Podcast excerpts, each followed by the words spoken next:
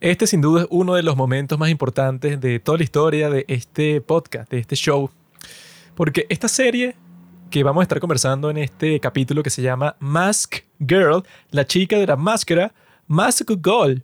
Así es como se pronuncia en coreano. Yo soy experto en este tipo de cosas fonéticas. Y yo creo, y muchas otras personas como siguen mi opinión porque yo soy un influenciador de personas. Yo creo que Mask Girl ha superado con creces a su rival del mismo servicio de streaming que se llama El Juego del Calamar o Squid Game. Yo creo que Mask Girl es una serie muchísimo mejor. Por eso es que este capítulo es tan importante porque no muchos se atreven a decir la verdad. Yo sí. Por eso es que soy tan popular y tanta gente me escucha, porque yo pienso cosas que a otras personas le da miedo decir. La gente quiere rechazar esta serie quiere seguir dándole prioridad a Squid Game porque esa serie está protagonizada por un grupo de hombres. En cambio, esta otra es de puras mujeres. Esta otra es una serie feminista como Barbie, pero coreano. Entonces, las fuerzas patriarcales del mundo están intentando suprimir esta serie, por eso es que no ha llegado ni cerca al nivel de éxito que tuvo Squid Game, lo cual no tendría mucho sentido, porque uno pensaría que si Squid Game ya tenía un éxito tan grande y ya las series coreanas se volvieron mainstream en todas partes del mundo, otra serie de mayor calidad, como lo es La chica de la máscara, tendría, como dicen, el camino pavimentado para poder, eh, para poder multiplicar ese éxito que podía tener.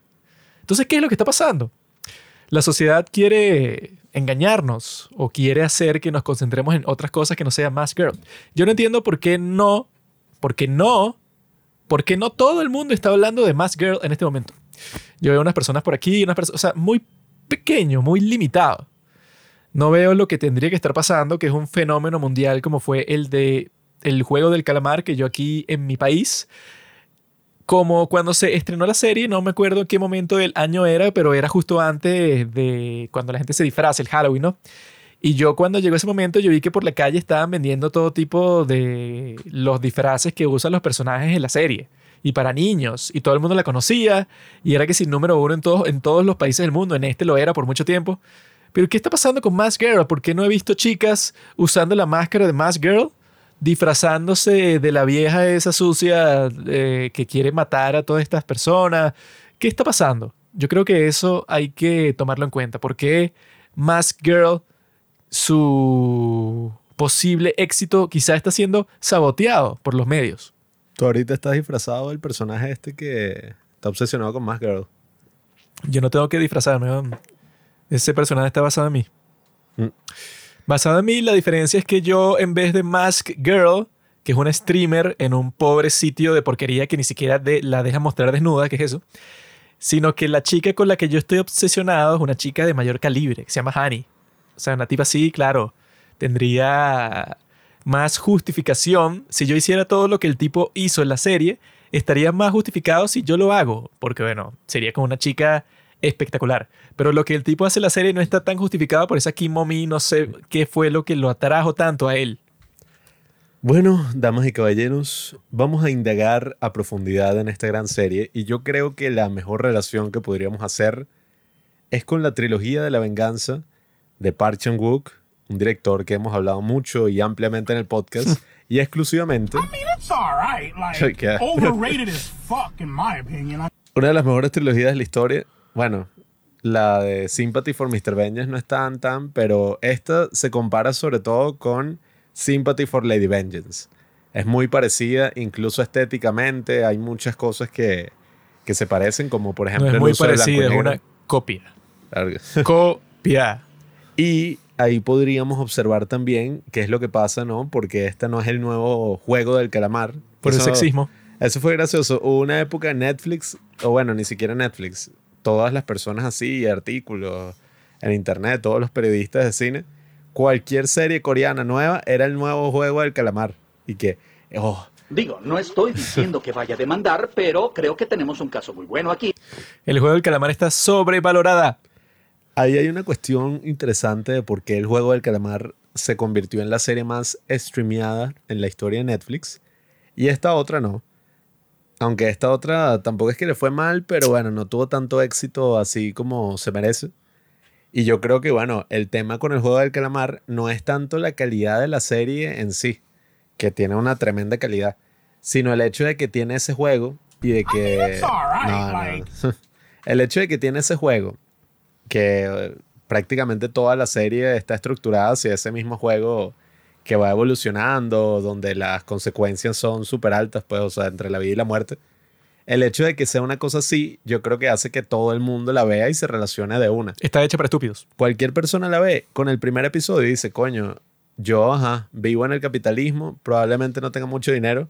Si surge una cosa así, coye, ajá. Ese es el problema. Me encantaría. En cambio, El juego del calamar está hecho para pobres. Bueno, es que esta, lo que mucha gente critica estúpidamente online, porque leí varias reseñas, son y que, no, muy complicada, va para adelante, para atrás, muchos personajes, la trama principal no tiene sentido. Y que bueno, marico, no es complicada si sueltas tu telefonito un momento y la ves así seguido, te das cuenta de que, bueno, todo está casi que meticulosamente planeado eh, desde el principio, pues, o sea, incluso los pequeños detalles y todo así con los personajes para jugar con tus expectativas y sorprender y sorprenderte. Yo te pues, o sea, explico por qué esta serie no recibe su merecido éxito, que sería más del doble que el que tuvo el juego del calamar. Y eso es porque esta serie está hecha para la gente de gr- gran mente, como yo. Gente que está preparada para comprender Mm. todas las dificultades, todas las complejidades de la vida moderna, todas las cosas que la sociedad quiere esconder. Y que no puede ser una reflexión totalmente simplista como la del juego del calamar y que no, los ricos contra los pobres, sino que esta es una serie 10.000 veces más profunda. Entonces, Mm. como es así, está hecha para personas con un pensamiento muy profundo y muy complejo como yo. Como la mayoría de las personas no son como yo, sino que son, como dicen, las masas. O sea, son personas que apenas saben leer. Son la mayoría de personas en el mundo que se la pasan pasando los reels así, que pierden Mm. todo su tiempo en TikTok. Ese tipo de persona, ¿verdad? Que no puede escuchar un podcast de más de cinco minutos porque dice que no, qué largo, me aburrí. Squid Game está hecho para ese tipo de personas. Así con los jueguitos, con que matan a 30 personajes por capítulo, esas cosas, ¿no? Mm. Las series más sofisticadas e inteligentes como esta, de la que vamos a estar conversando, que se llama Mass Girl, esta serie está hecha para un público refinado, inteligente, valiente. Por eso es que todos los que escuchan este capítulo, supongo que ya vieron la serie. Y la tienen que ver porque este capítulo nuestro va a estar lleno de todo tipo de spoilers sobre todas las cosas que pasan, porque ese es el punto, ¿no? La gente que, si tú te spoileaste escuchando un capítulo de, de estos de los nuestros, bueno, es obvio que eres un idiota, porque tienes que ver la serie primero. Lo, lo que pasa ahí con eso del juego del calamar es que, bueno, yo creo que es un fenómeno muy claro, porque la popularidad no es un indicador de la calidad absoluto, pues, o sea, ok. Eso es lo que dicen los nerds. Porque los populares como yo decimos que no, claro, soy el mejor. Y el nerd, que está en su cuarto y nadie lo quiere, dice que no, eso no tiene nada que ver. Y yo estoy Nah. ahí en mi trono y que claro que tiene que ver, las chicas me adoran. El nerd siempre es un tonto. En cambio, la gente como yo, que no es ni nerd ni popular, sino que es amigo de todos y es invisible y tiene una crisis de identidad. Eso es lo que llaman un wallflower. ¿Tuviste la película, no? Perks of being a wallflower. No eres ni un atleta, ni eres un mate atleta, sino que eres un tipo ahí que, bueno, que le gusta la chica súper poderosa, un tipo así que, ajá, que no sabe qué hacer, no encaja. La cuestión con esta de Mask Girl es que, ajá, no es que sea muy compleja, así difícil de entender ni nada, pienso yo. Yo creo que la cuestión es que, ajá, como salta así entre distintas cosas y es una narrativa eh, no compleja de entender, sino, o sea, compleja en sí misma, pues no es una estructura como la del juego del calamar, que, ajá, tú ves la serie y es así, pues una historia que va avanzando poco a poco hacia un punto, aquí van un poco hacia adelante, hacia atrás. El juego del calamar es como Barbie, mientras que. Mass Girl es Oppenheimer. Nah. Barbie está hecha, bueno, para los idiotas, para la gente que simplemente quiere reírse unas cuantas veces e irse para su casa porque no tiene la suficiente capacidad mental ni emocional para adentrarse más profundamente en las complejidades de la naturaleza humana. Como no cuenta con nada de eso, entonces Barbie, claro, la hicieron como que para satisfacer a lo que llaman el, ¿cómo se llama? El máximo común denominador. Así como que, ajá, el vulgo. En cambio, Oppenheimer, obviamente, es la película superior que habla sobre todas las cosas más importantes del alma humana. Y eso es lo que es Mass Girl. Y lo interesante es que es como que al reverso. Porque Squid Game es una serie totalmente machista. Odia a las mujeres. Eso se nota en, cu- en cualquier momento. Está hecha eso para los hombres, ¿no? Squid Game. Mientras que Mass Girl está hecha para las mujeres. Porque todos los personajes son mujeres. Bueno, es que más de tal girl manera no- que, o sea, es el opuesto que Barbie y Oppenheimer porque Barbie es la inferior en esa dualidad y es para mujeres, mientras que Oppenheimer es la superior y es para hombres. Mientras que en Corea, el- la pieza de contenido superior, que es Mass Girl, es para mujeres, mientras que la pieza de contenido inferior, que es Squid Game, es para hombres. O sea, es como que en Corea llevan planeando esto por mucho tiempo y estaban coordinados con Warner para poder saber cómo estrenarlo. Lo estrenan el mismo Yo año. vi que así son prácticamente todos los análisis y que, ay no, Pixar. Había una pendeja que estaba viendo Cars 3. Cars 3. O sea, ni siquiera es que estaba viendo, no sé, o sea, ¿No has visto Cars 3? los putos carros.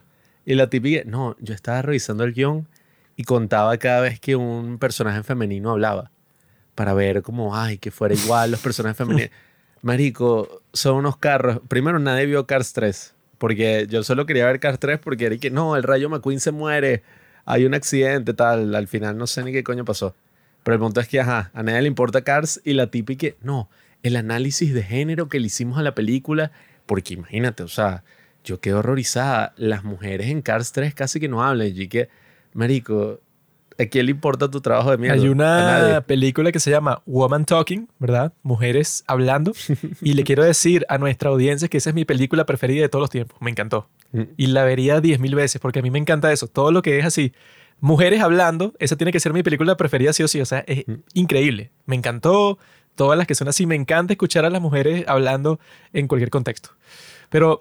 Eres parecido al, al personaje ese. eh, Ya va, ya va. Pero antes de, antes de pasar ese punto, lo último sería eso. Un gran problema que tiene Mass Girl que seguramente no lo pensaron los productores. ¿Qué problema va a tener? Solamente un- hay un disfraz que tú puedes hacer. Creo que no. Porque, ajá, ok, tú tienes a Mass Girl y vaina que, ajá. Puede hacer todo tipo de disfraces. Es un poco dudoso que yo, bueno, ajá, lo podrías intentar. Puede pero, ser la ajá. chica de la máscara. Puede ser la vieja asesina. Nah, bro. Puede ser Coño. Mask Girl en la cárcel. Puede ser Mask Girl cuando está en el bar ese de hostess, así que se pone el vestido ese que se ve Coño. sexy. Puede que hacer ser operación y todo. Para- Girl fea. O sea, eso, pues te maquillas como una mujer fea. Puede ser Mask Girl bonita. Yo conozco unas cuantas que se pueden vestir como la amiga. La amiga Puede esa de ser Girl que tiene la lentes. hija de Mask Girl, Mimo. Te pones ese corte así cortico y te pones un uniforme de, col- de colegiala o puede ser la amiga de Mimo, que es la gordita esa de lentes. Puedes hacer, tienes que ser creativo. Te, te viste como la vieja, te viste como... Exacto. Eso, eso- eso se puede. No, es que lo bueno del otro es que ajá, agarras una máscara cualquiera, que así hicieron todos los niños acá, era rarísimo. Los vestían de rojo y agarraban que si un plato así, le pintaban la broma, los símbolos.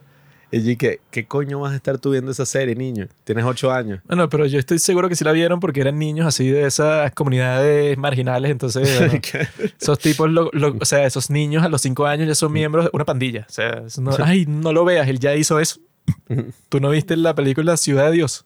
Ah, sé bueno, no. pequeño. Sé, sé pequeño tenía como ocho años Es que y mató como a 30 personas Como viven en el capitalismo, ya están acostumbrados al crimen. a ser abusados por horribles. el sistema. Claro. Vamos a dar primero una pequeña sinopsis de qué es lo que se trata la serie y luego vamos a pasar, como hacen en la misma serie, a hablar de personaje por personaje porque así son los capítulos. Kim Mommy, aquí tengo todos los nombres de los personajes porque, bueno, son malditos nombres. Kim Mommy, el, el otro se llama, el que se parece a mí se llama Chu Onam. La mamá de Chu Onam es Kim Kyung Ja. La otra muchacha que está ardiente, que es la amiga de Ah, Mommy, se llama Kim Chune. Y la hija de Mommy es Mimo. ¿Qué, ¿qué significa mimo en coreano? Porque la típica es, mi nombre es mimo y todo. ¡ah! Mimo supuestamente, bueno, es que yo no entiendo cómo funcionan esos significados, pero según la tipa esa, Lirioni, Mimo significa que rostro hermoso. No sé en qué, porque son dos sílabas. No sé cómo podría ser rostro hermoso, pero si ella es china y lo dice, supongo que es verdad. Mm. Pero bueno, esta serie se trata sobre una chica que se llama Kim Mimo. Y en el primer capítulo, que es su introducción, te ponen que ella cuando era niña siempre había querido ser una estrella del entretenimiento. Y eso en Corea significa ser un idol. Entonces ella iba al show de talento con estas canciones de los años 80, creo que son, que me gustaron mucho. Las tengo en la mente hasta este momento porque son así súper pegajosas y te las repiten mucho a lo largo de la serie porque son lo que la identifica a ella, porque a pesar de todo lo que le va pasando, que se transforma completamente como persona, porque esta serie es como Breaking Bad. Esta serie es como eso, un estudio del cambio, como dice Walter White en el primer capítulo. Que, por cierto, mucha gente estúpida ve Breaking Bad y que lenta. O sea, yo no entiendo. Lo mismo estaban diciendo esto. Es que el problema es que los primeros episodios Bueno. son lentos. Y yo, bueno, amigo, No, se llama por ahí. construcción de personajes. Entonces, esta chica, ella, con esas canciones así, ella está en el show de talento y cuando es una niñita que sí de 5 años, todo el mundo la ama porque hace su presentación y todo el mundo la aplaude y dice, ay, qué bonita, qué perfecto, ¿no? Y es trágica su historia porque eso te la muestra en toda su historia, que es lo genial de todo, como en 8 minutos. Y ella, en su segunda presentación en un show de talentos, que es como, no sé, como 5 o 6 años después, ella ya debe tener como 12 años, y ahí nadie le aplaude, porque ella, al parecer, cuando creció, la cara no es de eso, pues, no sé, súper hermosa, sino que es una niña normal. Y ella cuando se presenta, o sea, sigue bailando igual, sigue cantando igual, o sea, esa parte que uno supondría que es lo principal, sigue siendo bastante buena. Ella es como que ajá, es buena bailando y siempre lo ha sido y luego se va a convertir en cam girl y sigue bailando y todo. Pero ahí ya nadie la, la aplaude, como que a nadie le importa y le gritan y que mira qué fea es y tal. Incluso su propia mamá le dice, no, es que ¿qué es eso de que tú quieres ser idol? O sea, con esa cara tú no puedes ser idol. Y técnicamente es verdad, pero como que te ponen que ella creció en un ambiente muy cruel, porque si tu propia madre te dice eso, cuando se supone que tu propia madre siempre te, así tú seas horrible, como, como en el caso de Pablo, siempre le dice, no, tú eres el niño más guapo y tal, porque es tu familia, pues te tiene que apoyar para que tú en el futuro te hagas la cirugía plástica como hizo Kim Mommy. Uno siempre tiene que seguir el consejo de su madre. Todo es perspectiva. Si tu mamá dice que eres un modelo, bueno, para mi mamá soy un modelo. Y eso es, bueno, un poco lo que está en el fondo de esta serie, el quererse sentir aceptado, amado. Pero bueno, ya iremos hacia allá. Pero esta chica, entonces, crece y ella te dice ya cuando está en el 2009, que aquí es cuando la serie toma lugar. Ella dice, no, es que yo quería ser alguien extraordinario, pero cuando estaba creciendo me di cuenta que no iba a ser así, que iba a ser como todos los demás. Y efectivamente, ella en el 2009 creo que tiene 27 años y está en un trabajo de oficina. Ella como que estudió contaduría porque hay una referencia que el jefe le dice que, "Ah, ¿qué pasó? ¿Tú no sabes de contaduría? Ok, o sea, supongo que eso fue lo que estudió.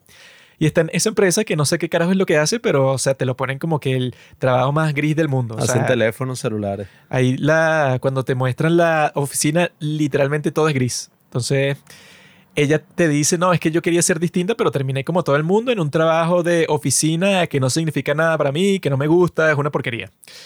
Y ella, lo que te implican es que, bueno, llegó a los 27 años y te ponen a esta actriz que es horrible. O sea, es una mujer que desde los estándares de belleza de Corea, particularmente, porque eso no aplica para todo el planeta, pero de los estándares de belleza de Corea del Sur, esa tipa es horrible completamente porque los tipos consideran que tú eres at- atractiva, o sea, que eres bonita de cara, mientras más pequeña sea tu cara. Si tu cara es larguísima, como es el caso de esta chica, o sea, que tiene los pómulos altos, ¿no?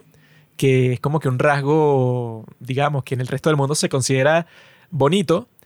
En el caso de ella, su cara es gigante. O sea, que yo cuando la vi a ella, yo, como la ponen como el ejemplo de lo más horrible del mundo, cuando yo la vi, yo pensé, no, es que yo he visto a modelos, sobre todo en Europa, que sí, en pasarelas así que te salen que sí por Instagram o en publicidades y tal. Y yo he visto que en el día de hoy las modelos no tienen que ser como que el estándar así que parezcas una mu- muñeca Barbie como era en el pasado, que sí, en el siglo XX, que todas las modelos se parecían, porque era, bueno, el estándar es que te veas así súper bella como una Barbie, pues, o sea, como Margot Robbie. Tú, si eres modelo, tienes que ser como Margot Robbie. Sino que el día de hoy yo he visto publicidades y pasarelas y cosas en donde las modelos no es que tienen que ser como Margot Robbie, sino que simplemente tu rostro tiene que ser distintivo, que llame la atención, que sea distinto de todos los demás. Y el de ella es así, o sea, es un rostro que tú la ves y tú dices, oh, o sea, es fea, ¿no? O sea, yo la veo y, y es fea. Maldito la, la onomatopeya. y que, oh. Pero si te llama la atención, o sea, tú, tú ves el rostro de ella y tú dices, "Ah", o sea, casi nadie se ve así. Y es alta y tal, y es asiática, o sea, yo incluso he visto modelos así hay unas que son de Venezuela, ¿verdad? Pero que son asiáticas. Y las tipas no tienen nada en especial, o sea, tienen un rostro completamente normal, pero como es asiática, entonces le dan trabajo aquí, la tipa este modelo. Entonces yo creo que esta tipa, con el rostro que tiene, en Corea la ven como un monstruo. Pero si se fuera para Europa y tal, quizás sería como que una modelo alternativa y tal, una cosa así, no sé, más interesante. Yo vi que en la actualidad prefieren la personalidad o que el rostro muestre algo. Y ajá, la moda y todos esos eventos de moda y pasarela no son lo que eran antes, como que, ay, la elegancia. Vas a ver todas estas mujeres. No, o sea, son unas statements políticas y unas cosas, entonces buscan gente que se vea totalmente distinto. No, y que Y siempre es que, mira, si tú vas a Francia y eres china y Mm. quieres ser modelo, tienes que ser un poquito bonita o que tener algo en especial y listo, y vas a ser modelo si quieres. Eh, este, como tiene los pómulos altos así, yo creo que. Mm. Bueno, esta tipa es la primera vez que actúa en su vida. Que ajá, fue un casting para buscar a alguien feo. Pobre mujer. Y es raro, ¿no? O sea, porque yo no sé cómo hicieron ese casting. Y que, bueno, busqué una tipa que sea horrible. Porque esa es la cosa, que los coreanos son como que particularmente específicos con su estándar de belleza. Porque la cosa es que como no estás en un país que es multicultural ni multirracial, porque tú no puedes hacer eso de, no, el estándar de belleza en Francia es tal, porque como que, bueno, hay una un gran porcentaje de la población que no se parece nada al que tú podrías decir que sería el, el estándar de, de belleza para la mayoría de la población, o en Estados Unidos, que hay como mil razas en el mismo sitio. Entonces no hay como que no, la mujer bonita debe verse así. Pero en Corea, y pasa lo mismo en Japón, y pasa lo mismo en China, que ahí no hay, ni, no hay ninguna minoría racial que sea más de, no sé, del 1%. Entonces ahí sí es que no, te tienes que ver exactamente así. Aquí no hay mucha variación de nada. Entonces si tú no te ves como te tienes que ver, como se ven las idol en Corea, entonces bueno, por eso es que es la industria gigante, súper millonaria de la cirugía plástica. Pero la cosa es que esta chica, en esa circunstancia en que está, bueno, es súper súper miserable, como que se siente atraída por su jefe, pero el jefe y todos los hombres que trabajan para esa empresa son unos patanes que les da totalmente igual, tanto ella como la amiga que es gordita, y con la otra empleada ahí, que es la que les hace el café a los tipos en la, en la mañana porque, bueno, quiere caerle bien a todo el mundo. Esa tipa, como es bonita, entonces sí, bueno, todo el mundo la trata como una princesa, excepto el jefe. Y luego se va a ver que, bueno, que es así porque el tipo no quería que pareciera que estaba teniendo una aventura con ella, pero lo que te ponen ahí es como que al principio mostrándote el contraste completo en cómo tratan a Mommy, que es bueno, a nadie le importa cuando van así para la cena esa en donde están los empleados que trabajan en esa zona. Están sentados ahí, ¿no? Y cuando terminan de comer y de beber, dicen que, ajá, vamos por la segunda ronda. Y cuando está Mommy, dice que no puede ir porque, ay, que va a ver a su mamá supuestamente cuando en realidad va a ser streaming de Camgirl y tal. Los empleados de la empresa, ah, no, sí, sí, vete, vete, que te va a visitar tu mamá, no, sí, te, te tienes que ir de aquí lo más rápido posible, dale, vete. Y lo mismo con la gordita, así que no, sí, váyanse de aquí, pero con la otra, así que tienes que venir con nosotros a seguir tomando toda la noche y tal. O sea, es como que mostrándote que, bueno, que en Corea supongo que sí debe ser así, pues, o sea, sí debe ser así de exagerado, que si no te ves de cierta forma, eh, como que te discriminan automáticamente y que ni siquiera tendría que ser eh, negativo, así como que no te tratan mal, sino que si, si a ti te tratan normal y a la chica que es muy bonita la tratan infinitamente mejor, entonces no es que te están tratando mal, pero bueno, si te discriminan en el sentido de que tu forma de verte, o sea, eso, tu, tu, tu cuerpo como que no te da a ti ninguna ventaja, sino que te da desventaja. Sí, que si en el resto del mundo y las sociedades así occidentales multiculturales existe lo que se llama beauty privilege, que es el privilegio de la belleza, me imagino que en Corea del Sur, un país donde cuando la, eh, no sé, las chicas se gradúan de secundaria, los papás le dicen, bueno, si sacas buena nota, te damos tu operación, te regalamos tu operación de rostro para que nada, tengas éxito en la universidad, en los negocios. Y tú dices, mierda. Aquí yo he escuchado que hacen eso los padres, pero con la operación de busto. Ah, exacto, sí. Aquí Lo he escuchado varias veces y me parece un poco así, vulgar. Sí. Porque los coreanos son así como que, ah, bueno, sí es bonita, listo. Pero yo creo que no se vería muy bien en Corea así que, no, mi hija se acaba de graduar de la secundaria. Le voy a poner unas tetas falsas. Eh, Sí, ¿Qué? Eso es súper loco aquí en Latinoamérica. Pero aquí yo he escuchado eso como 10 veces Y me parece súper creepy así que, que se que, bueno, hija, listo, te voy a pagar las tetas para que te consigas un buen hombre. Que, what? Es que yo me acuerdo... Sí, a los buenos hombres como yo lo, lo que nos gusta son los traseros. Mm. Págale un buen trasero. Yo me acuerdo que yo estaba en un curso de teatro, íbamos a presentar la obra, todo. Y entonces una de las que iba a actuar, que tampoco es que era, bueno, un bombón, pero, o sea, era bonita. Me acuerdo que una de las que iba a actuar, ella y que, no, no voy a poder porque me tengo que hacer una operación y tal. y yo no entendía, yo todo pendejo, yo tenía 15 años, y que, ¿por qué la profesora? Porque nuestra profesora se molestó con ella públicamente y esto es una falta de respeto después de todos los ensayos, tú de verdad vas a hacerme buscar a otra actriz semanas antes solo por tu operación. Y yo dije, ¿pero qué le pasa? O sea, una operación es algo serio. Qué tonto. Yo, un completo ignorante. Y la mamá, no, acompañándolo en show. Resulta que llega ella, al final no actuó. Porque resulta que si actuaba se le caía como, ajá, había una probabilidad. ¿Se le caen las tetas? Sí, Ah. yo las iba a atrapar. Claro que las iba a atrapar. Sin duda alguna, no con mis manos.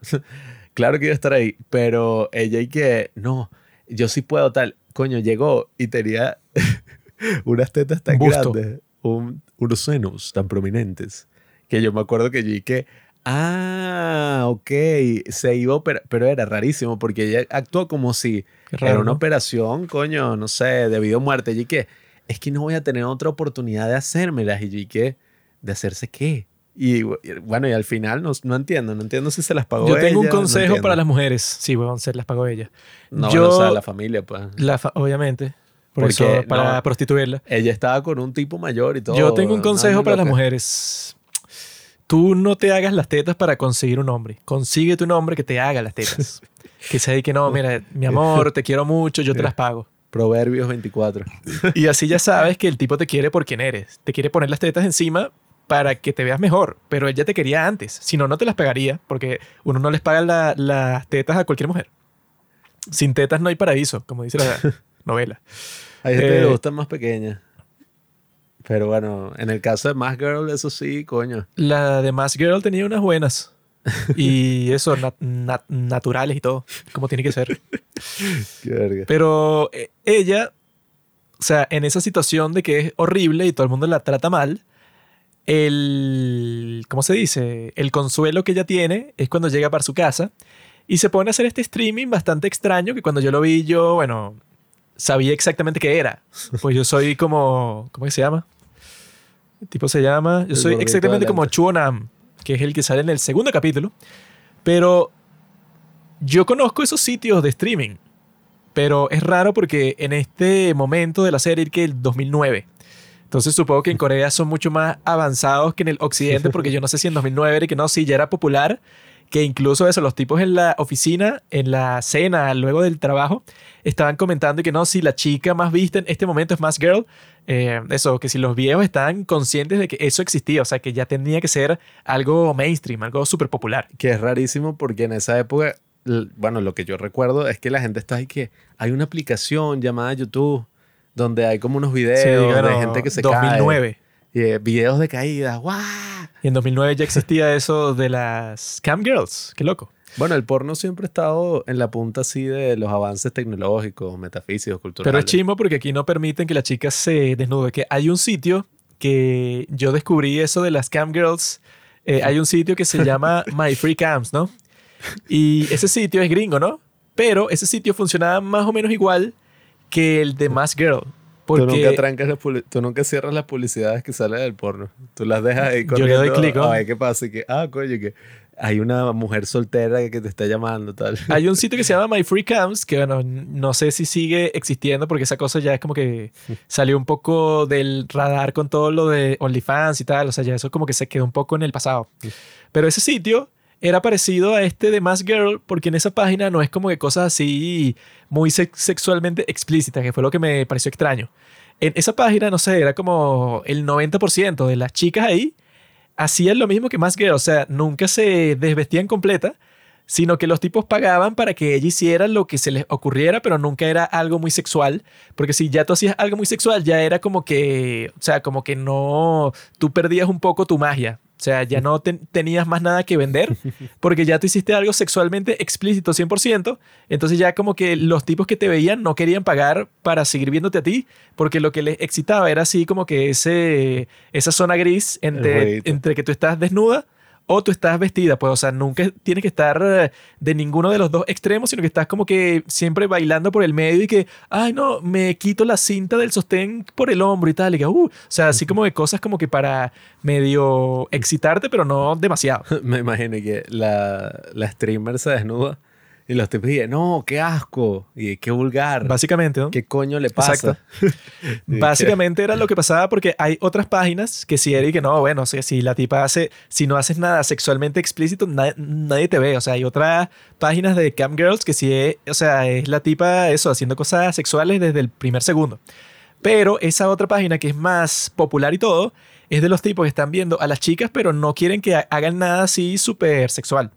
Sino que es que no, quiero que te pongas mi nombre de usuario en el brazo. Entonces yo pago, no sé, 10 dólares y tú te escribes mi usuario en tu brazo derecho, pero que se vea en cámara. Y yo bueno, no sé, no tengo idea por qué carajo pagarías por eso. Bueno, es que eso ya está, si te pones a ver, prácticamente en toda nuestra cultura está eso, nuestra cultura de internet, esa mentalidad de las streamers así, y sobre todo, bueno, no es por meter a todos en el mismo saco, ¿no? Pero muchas mujeres que hacen contenido y cosas así, ya prácticamente ellas saben pues que el sexo vende y no es que se prostituyen, o sea, no es que salen desnudas, pero siempre es que sí, ay mira, esta tipa que juega videojuegos Sí. y la tipa no joda con el escote Ah, más arrecho, unas Me tetotas. acabas que, de recordar así una cosa que yo he visto en los supuestos, entre comillas, podcasts. Ah, bueno. Otros podcasts que hay, que yo he visto clips tanto en Instagram como en TikTok. Hay muchos podcasts así que son que sí, hay la parejita fulanita, que vi unos que son venezolanos, ¿no? Y entonces la parejita fulanita no, es un tipo ahí, ¿verdad? O sea, hay dos cámaras, ¿no? Una vez al tipo y la otra vez a su novia. Y la novia casualmente en todos los capítulos tiene un escote que básicamente llega que sí hasta la mitad del seno así en todos los capítulos. Y, Sí. y el podcast no es de nada sexual, el podcast los tipos hablan que sí sobre sus experiencias como pareja y viviendo en otro país. Y tú ves los clips y es que, bueno, esa tipa no se debe vestir así para ningún sitio porque literalmente está mostrando, no sé, dos tercios de las tetas. Y yo estoy que, bueno, qué cara, o sea, qué clase de simp, que es como el que sale en la serie que es el mega simp. El tipo está, bueno, tú escuchas el podcast que es una porquería, o sea, yo lo medio escuché para ver qué tal, una basura. Eh, gente hablando sobre los temas más tediosos de la historia y tú sabes que la cosa no funciona cuando yo estoy haciendo un chiste y, o sea, como que yo sé que no es gracioso, ¿no? Pero para que el chiste funcione, yo me tengo que estar riendo, muriendo de, de la risa del chiste y el huevón que está conmigo también. ¡Ah! O sea, tiene que estar pasando los dos al mismo tiempo así, porque como no dan risa, entonces, claro, se tienen que mor- morir de la risa entre ellos y a ti te da risa como se ríen porque son un par de estúpidos. Entonces, o sea, No, y- el sexo vende así, pero, o sea, hasta el más mínimo detalle estúpido, como en el caso de esta Mask Girl, que bueno, ella se pone a bailar y medio se mueve y eso, que le ponen y que no, échate leche encima. O sea, como que pones estupideces y la tipa está ganando plata. O sea, porque yo he visto, o sea, yo soy un conocedor de este mundo Mm. y las propinas que le estaban dando a la tipa, eso es una cosa que le dan a las más populares. Así que, te, o sea, que en el stream a ti te sale como que una, digamos, un aviso de cuando te dan mm, plata, ¿no? O tokens.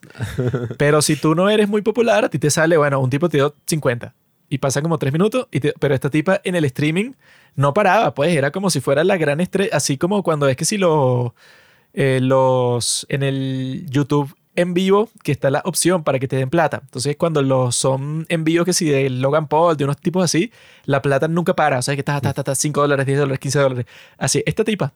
Entonces la- ella pasa toda la noche en eso, disfrutando y tal. Entonces la amiga cuando ella, ella llega el día siguiente para el trabajo y te veo cansada, tú haces algo luego del trabajo. Y ella que, no, vale, ¿qué voy a hacer yo? O sea, ella tiene como que eso escondido, entonces vive una doble vida interesante. No, y como son esos coreanos, ella se esforzará en su streaming, bueno, todos los días sin falta. Como son así que No, todo y lo hacen yo con un sí creo que te implican que es todas las noches, porque ella eso está como que concentrada y que como que si no hace eso, la pasa mal, porque el resto de su vida es miserable. Y eso yo creo que lo que me atrajo, o sea, lo que me enganchó a esta serie, sí, al principio, con ese capítulo que yo, al ver los nombres de los capítulos, yo lo que pensé y que no, bueno, esta serie Mask Girl debe ser una serie de antología. O sea, debe ser que te van a presentar un personaje distinto cada capítulo y no va a ser una historia, una sola historia, pues una historia que relacione a todos esos personajes, sino que yo pensé que iba a ser como Black Mirror. O sea, como que cada capítulo iba a ser una historia completamente distinta eh, sobre un tema parecido, pues, o sea, sobre perdedores, porque al fin y al cabo todos los personajes en esta serie, todos son perdedores. Por eso es que yo me relacioné tanto desde el principio, porque bueno, es que yo me parezco a todos estos personajes, pues yo también soy un perdedor como el del segundo capítulo, que el tipo, bueno, lo ponen así que... Nos representa todo. Como el tipo más loser de toda la historia. El tipo, su apartamento está lleno de estatuillas así de muñecos de anime. Y el tipo le canta cumpleaños a su muñeca inflable. O sea, Ese una es cosa. el, el típico que compraría estas cosas que venden en las convenciones de cómics o tiendas así frikis, que son como una broma para el mouse, que es que si una tipa anime y son las tetas así como... No, bueno, ese Y tipo es el- el la 99,9% de todos los asistentes a todas las Comic Cons de todo el mundo. Y ustedes lo saben, eso es exactamente así. Y es gracioso porque con ese actor, eh, yo leí una cosa que, que estúpido. Que, y que, ok, te, te creí. Que, que no, es que yo me tuve que transformar para este personaje. Yo subí bastantes kilos y simulé mi calvicie y tal. Y dije, mira, huevón, yo vi fotos tuyas antes de que, de que fuera el actor, o sea, de este papel para esta serie. Y te veías igual, huevón, mentiroso. El, el tipo es el que hace del hermano mayor ese en Reply 1988, ese Jumbón. Ah, sí, es Jumbón. Y mira, tú eres un gordito ahí, weón. Pero él y que no, es que yo para este personaje me tuve que transformar. ¿Qué transformar? Si tú eres feo y gordo así igual. No, y el tipo, no, tuve que ver mucho porno.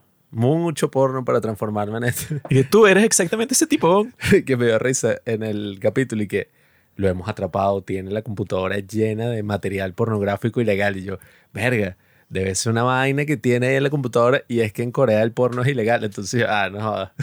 Y que Eh, gran crimen. En Corea yo soy culpable, bueno. 100 todo. mil delitos. Todos estamos en la mierda. Que Eso es lo que no se entiende. Corea está aquí, ¿no? Y al lado está Japón. Y Japón literalmente es la capital mundial del porno. Más que Estados Unidos y todo. O sea, los tipos son unos enfermos. No, pero ellos son conscientes. Allá está censurado. Imagínate, si no, ellos son tan conscientes que, ajá, la tipa puede estar, bueno, o sea, son 30 tipas desnudas que se las está cogiendo un solo tipo en un salón de clase, pero está censurado, pues, porque hay que, es como los tipos esos del stream. No puede ser tan vulgar. Si muestras las partes, ya te jodiste, pues ya, ajá. Que eso, eso fue lo que yo pensé en ese primer capítulo, porque cuando ellas la muestran en eso del streaming y tal, eh, no hay nada explícito, pues, o sea, no hay así como que, ni, ni, ni siquiera hay así como que no, ella se va quitando prenda por prenda, hasta que al final, o sea, no, nada, o sea, ya, ya yo por estar aquí con un escote, tengo 10.000 fans. Y lo fino de ese capítulo es que yo creo que, bueno, eso que yo pensaba de que iba a ser una, histo- una historia completa por capítulo y que iba a ser completamente distinto, pero que iban a estar ligados como que por un tema común. Mm. Eso era lo que yo pensaba. Y cuando se termina este, que es el primer capítulo, yo pensaba que, coño, o sea, esta historia por sí sola, o sea, yo, yo sé que va a continuar, pero por sí sola los tipos te dijeron todo lo que tú tienes que saber de ese personaje desde que era una niñita hasta que ya tenía eso, 27 años y tenía todos estos problemas con su autoestima, que la tipa estaba revisando estas páginas de... Estas páginas de las, los sitios de cirugía plástica y estaba dejando unos comentarios y que esto es posible, porque te ponían la foto de antes y después y ella estaba toda sorprendida y que, guau, y que mira, esta tipa era como que toda fea y terminó toda bonita. Yo hice justo eso viendo la serie. Y que, que mentira que las cirugías plásticas logran. Y empecé a buscar y yo, coño. Ella estaba buscando eso al principio y entonces como que ya tú sabes de ella, o sea, o- obviamente cuál es su complejo principal. Y por eso mismo, pues, o sea, porque ella estaba así como que dolida por dentro cuando se da cuenta de que el jefe estaba teniendo sexo con la otra tipa, la otra, la, la chica sexy. Ella ahí es como que se rompe completamente y ahí es cuando comienza a bailar desnuda y la botan del sitio, pues, o sea, la suspenden. Que yo, me da risa que tú pensaste que era una serie de, de antología y distintas historias y tal. Y yo antes de verla, yo por un segundo, yo dije, coño, ¿será que esto es así como la máscara? La de Jim Carrey. y que el hijo de la máscara, una mierda así, que la tipa se va a poner la máscara y bueno, tiene Estúpido. poderes y la máscara va pasando de persona en persona en toda la serie. ¡Qué mierda! La bicha, ajá, o sea, Bueno, el hijo de la máscara, coño. eso es para la segunda temporada. Pero dije, qué cagada. Yo al principio que si esto es una paja así, quito la serie, porque qué mierda. Ay, que ella, o sea, sí hace que tú al final estés pensando como que, bueno, todo lo que ella ha hecho hasta ese momento te va a pasar como con los demás personajes que te lo van a presentar de la misma forma, que todo está justificado. Que yo creo que ahí es donde difiere de lo que es común, pues, o sea, en casi cualquier serie, pero sobre todo en las series coreanas este- estereotípicas así, las que son el del bien contra el mal. Todas Mm. las que son así, sobre todo las históricas de que están en el palacio y tal, todas las que, las que son así siempre ponen y que no, bueno, es que los malvados, los malditos estos que quieren mantener el poder, bueno, se oponen a los nobles, los tipos que también quieren el poder, pero se preocupan por la gente y tal, o sea, como que hay una distinción muy clara entre el bien y el mal.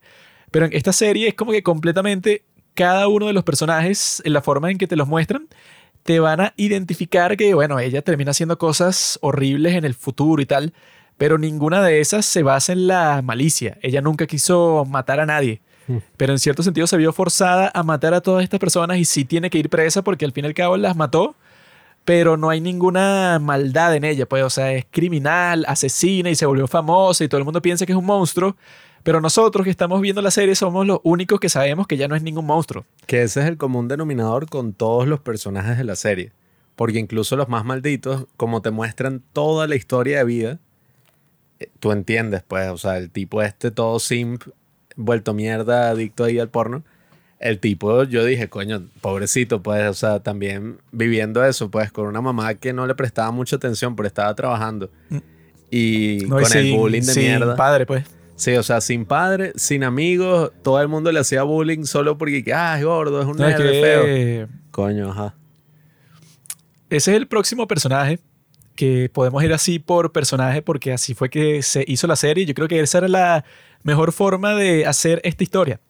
Porque de esa forma, como lo hacían todo tan rápido, o sea, porque yo creo que lo que te muestran en esta serie es que si, no sé, yo creo que se asemeja a todo el contenido que te muestran que si en Breaking Bad o en Better Call Saul, no sé cómo hicieron para que en esta narrativa que son solamente siete capítulos se siente tú al final que has visto es una serie de películas, que al final te Ajá. dieron toda esa historia completa que en Breaking Bad fueron cinco temporadas y en Call Saul fueron seis temporadas y bueno, claro, ahí profundizan más porque tienen más tiempo, pero te deja un sentimiento parecido. O sea, el sentimiento que yo tenía cuando terminé de ver Call Saul era así, pues, o sea, que yo conozco a este personaje de pies a cabeza, porque me lo ha mostrado en todo este tipo distintos de situaciones y yo sé su pasado, yo sé por qué está traumado, yo sé todos sus, problemas.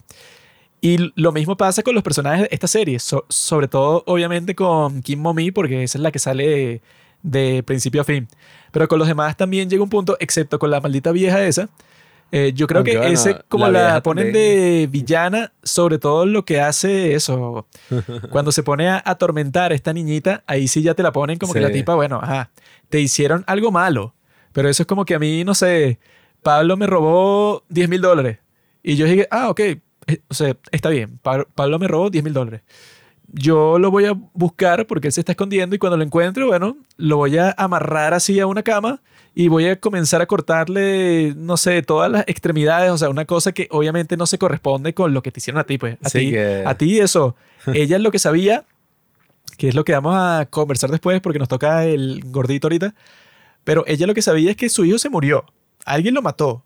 Pero claro, la tipa estaba en una negación tan grande que ella pensaba que no, es que bueno, no sé, la tipa mató a mi hijo porque es loca. O sea, lo, lo mató porque es una asesina serial. Sí, que lo mató y lo cortó en pedacitos y no sé qué cosa y él era tan bueno. Ella se creó toda una Y historia. en la ella ni siquiera le importaba mucho su hijo. O sea, ella y que ya no se comunicaba con él y, la, y las veces que lo llamaba y que, mira, mándame plata.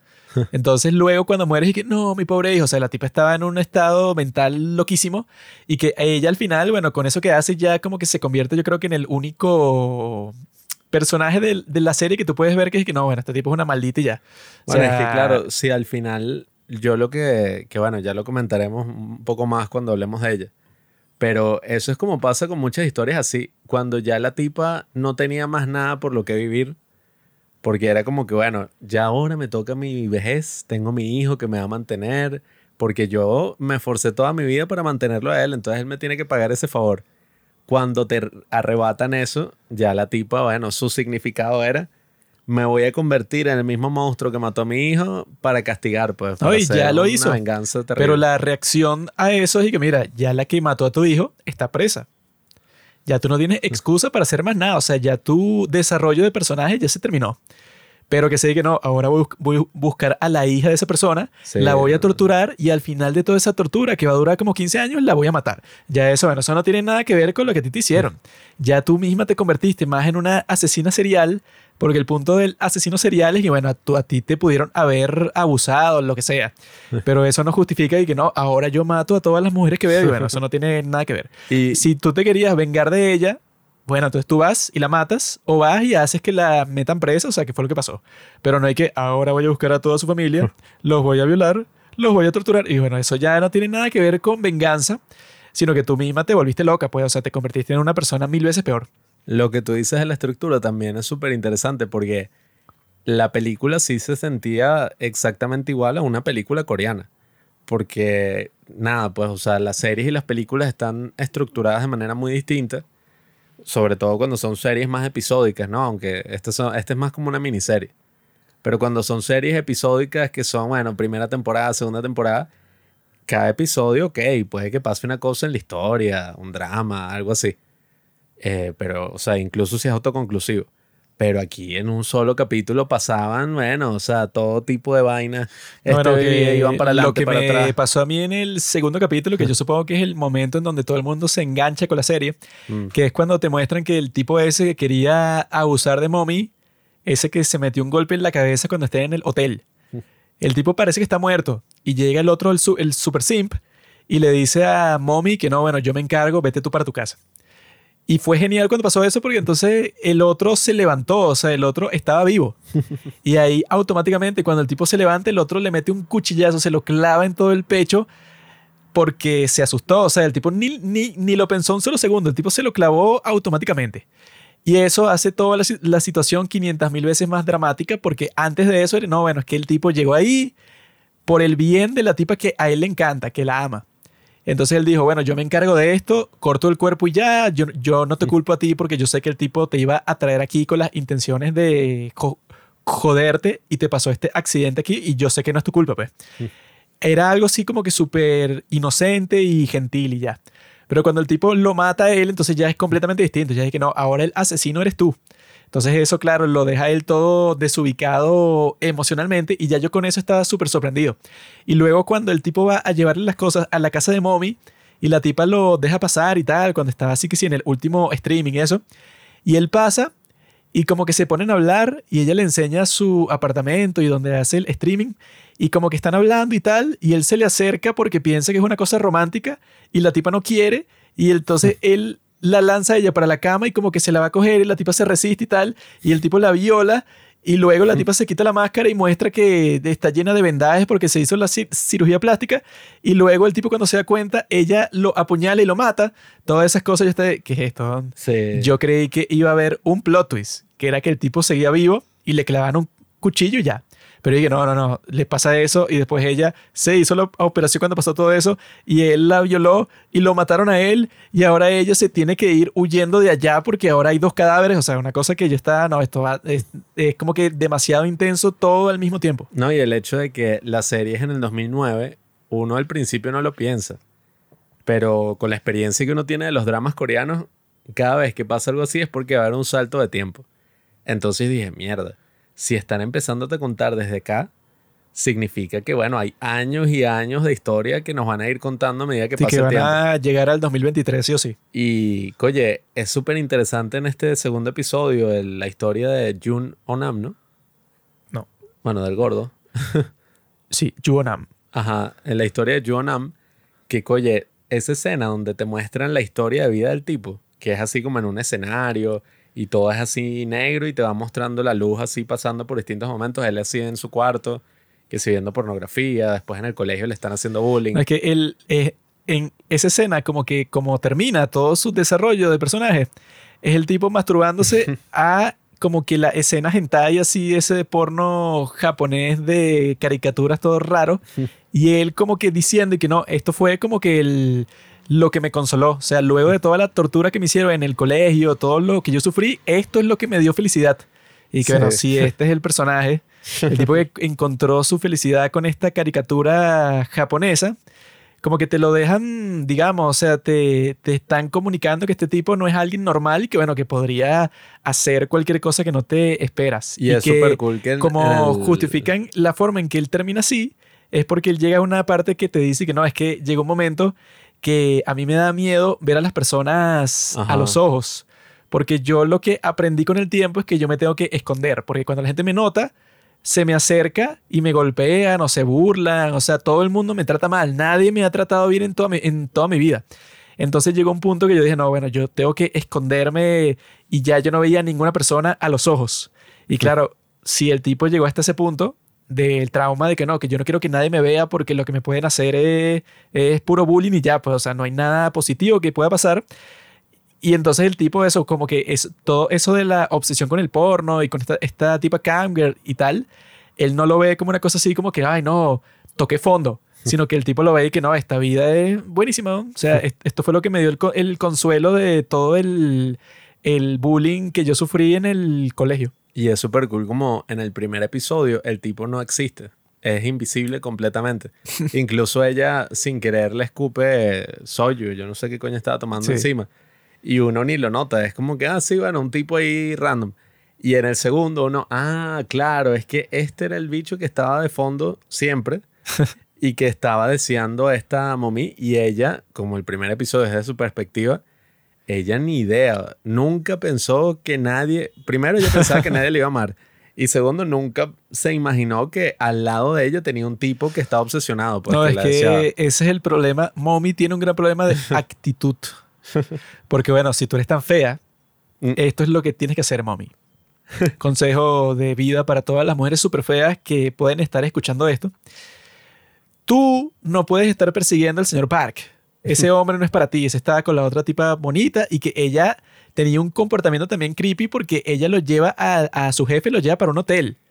Y, y la tipa lo acuesta en la cama y ella sí, eso, el tipo estaba completamente borracho y ella estaba esperando el momento en que él se le lanzara encima para ver si tenían sexo, sí, pero ella, ella consciente de que él estaba que sí, en su peor momento. O sea, eso es lo que solemos hacer los hombres. Aprovecharse del peor momento de las mujeres, pero ella, como es parte hombre porque es fea, entonces ella estaba eso, como que también pendiente de que el otro se descuidara para tener sexo con él cuando él estaba, bueno, claramente incapacitado. No, pero es que como era el 2009 no, no fue violación, no fue nada, pero no había ocurrido en mi tupa. Claro. Entonces no, no fue nada malo.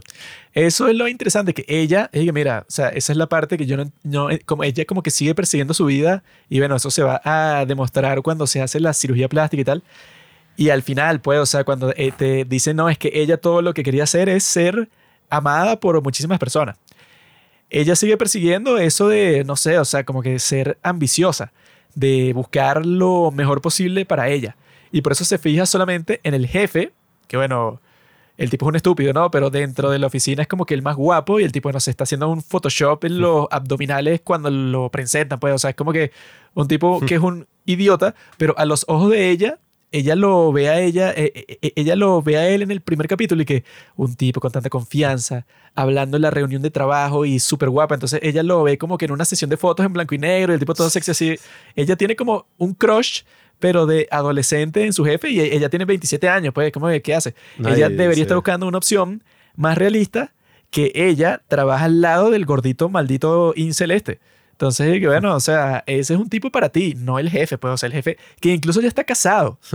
O sea, que ella, que, por eso es que yo creo que esta serie es feminista realmente, no en el sentido de la mierda de Barbie, que es como que una propaganda estúpida de que no, que las mujeres son perfectas y tal, sino que yo cuando vi esta serie, yo pensé que, bueno, la serie es que en, en realidad si tú quieres ser feminista y tú quieres que a las mujeres las traten exactamente igual como tratan a los hombres, tiene que mostrar algo lógico, que es que las mujeres son igual de capaces de maldad y de hacer cosas terribles que los hombres. O sea, lo pueden hacer a su propio modo. Los hombres siempre van a ser más agresivos y más destructivos. Pero la mujer es como es la maldita vieja esta, que eso es que si la, la tipa hace lo más perverso y lo más cruel que yo he visto que si en cualquier serie en toda mi vida. Lo mismo con Mommy. O sea, el comportamiento de ella y el comportamiento de otros personajes que son mujeres en esta serie, como el de Kim Chune, esa que sale en el capítulo 4, que se convierte en su, su amiga, su comportamiento también es terrible en muchos momentos. Y yo creo que lo que lo hace una serie feminista es que muestra a personajes mujeres que se comportan como unas tremendas malditas, pero al mismo tiempo muestran cosas como esa, que bueno, que eh, hay muchísimos hombres que se comportan pero como unos totales patanes frente a cualquier mujer y como que en general, pues, o sea, que si los compañeros de trabajo de Mommy se comportan como unos malditos con esa chica con la que está engañando a su esposa el, el jefe. Y al mismo tiempo, el maldito ese que era el que se convirtió en idol, que Ah, no, estaba tratando a esa Kim Chumei que como un cajero automático. Y luego vive en su casa y la trata como la mierda también cuando la tipa le está, lo, lo está dejando que se quede ahí gratis. O sea, como que te muestran a muchos hombres que tratan a las mujeres como un pedazo de mierda, pero es feminista en- el sentido que es que, ah, ok, estos tipos son unos, unos malditos. Pero no te muestran a, la- a las mujeres como unas santas, como si hacen en Barbie, porque eso, nadie en este mundo es un santo. O sea, a ti te pueden estar golpeando, lo, lo que sea, pero lo que suelen mostrar en las películas que supuestamente son feministas, pero en realidad son una estupidez de propaganda como Barbie, que, ajá, no, es que las mujeres están buenas y que no hacen nada malo y que son como que no son ni seres humanos, porque los seres humanos son complejos y hacen cosas terribles y también hacen cosas muy buenas y tal, no, pero las mujeres no. Las mujeres todo lo que hacen son cosas geniales y los hombres son malditos y las oprimen, no sé por qué. Sí, que Pero no, en no esta es que no, bueno, los hombres te oprimidas. joden y te discriminan y te tratan mal y todo. Y tú te defiendes y al defenderte como hacen con el maldito idol ese, que entre las dos lo asesinan, es como que, ah, bueno, se defendieron y lo mataron, lo cual está bien porque el tipo, bueno, le estaba cayendo a latigazos a la tipa que lo estaba dejando quedarse en su casa. Pero al mismo tiempo, ellas mismas son personas con defectos. Claro, que, que yo creo que resulta mucho más feminista que, que, no, bueno, ella, ay, pobrecita. Sino, bueno, ella es pobrecita, pero ella le jodió la vida a él y luego, no sé por qué, o sea, por culpa o por sentir control sobre él, dejó que él se quedara en su casa. O sea, es una cosa mucho más compleja que que, ay, no, pobrecita.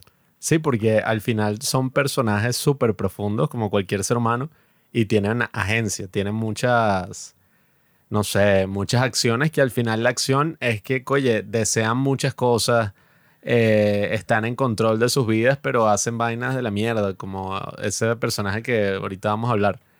Y también es interesante todo el comentario que hace sobre la apariencia, porque algo que me llamó mucho la atención, que bueno, tengo que decirlo ya, no me puedo resistir hasta que lleguemos ahí es que cuando la caraja se hace la operación y todas están, ajá, está buenísima, yo también me preguntaba como que, ok, ajá, estás buenísima.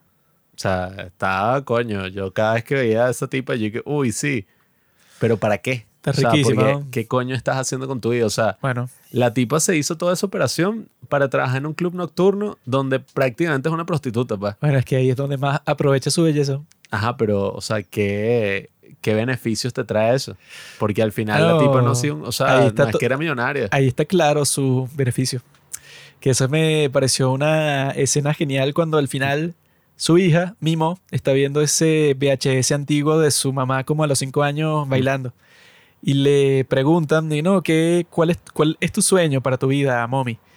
Y el sueño de la niña de cinco años era ser amada por todo el mundo.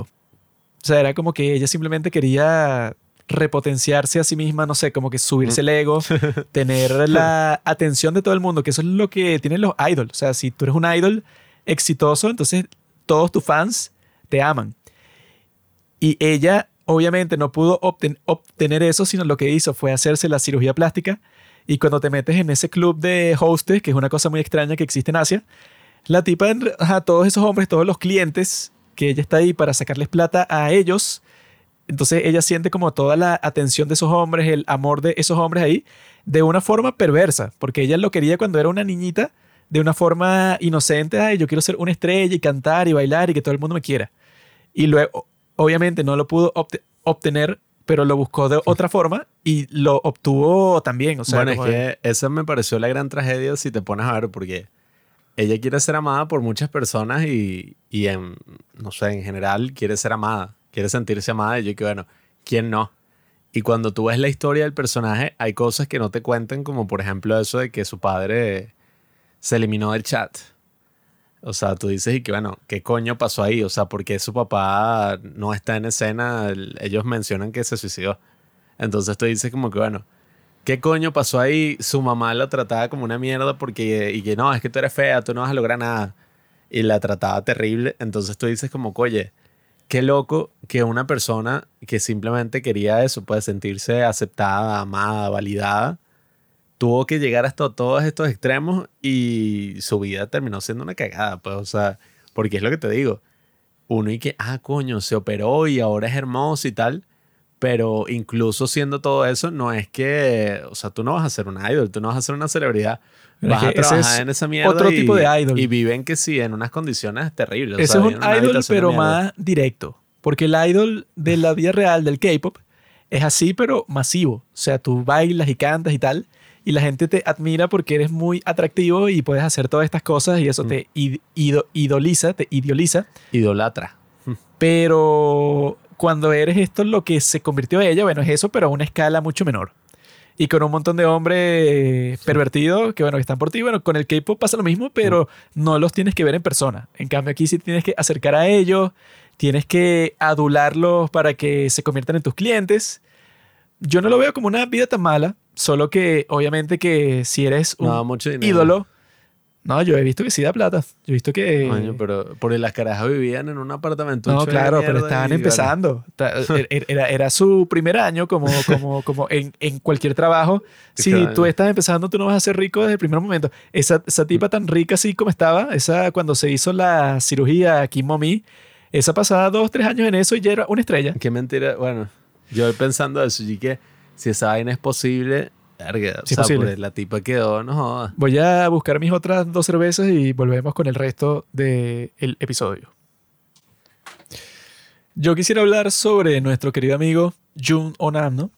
Porque yo me identifico 100% con él. Creo que él y yo somos muy cercanos en todo sentido. Yo viendo este capítulo yo pensé, coño, pero si esta es mi vida, ¿qué pasa? O sea, ¿por qué no me pidieron permiso para Johan is awful. adaptar? Viviste algo como lo de Black Mirror. Ah, y que, claro. ¿qué? Fue como en Black Mirror. ¿Qué? ¿Cómo carajo? Y dije, ajá, pero ¿cómo, cómo grabaron mi, mi apartamento? O sea, cuando yo estoy solo, si yo estoy solo, ¿quién me está viendo? ¿Saben todo lo que pasó esta tarde? Como que mi maldito teléfono tiene un micrófono, o sea, yo estoy viendo las cam girls y tal, que también o- obviamente son de Corea, y yo les pago y les salen mis mensajes en el super chat. Bueno, hablando de eso, New Jeans, por ejemplo, tiene una aplicación, ¿no? Que se llama Phoning. Y tú en esa aplicación, si pagas la mensualidad, puedes comentar y tal, en los en vivo, y la idea es que las chicas te responden lo que tú dices, ¿no?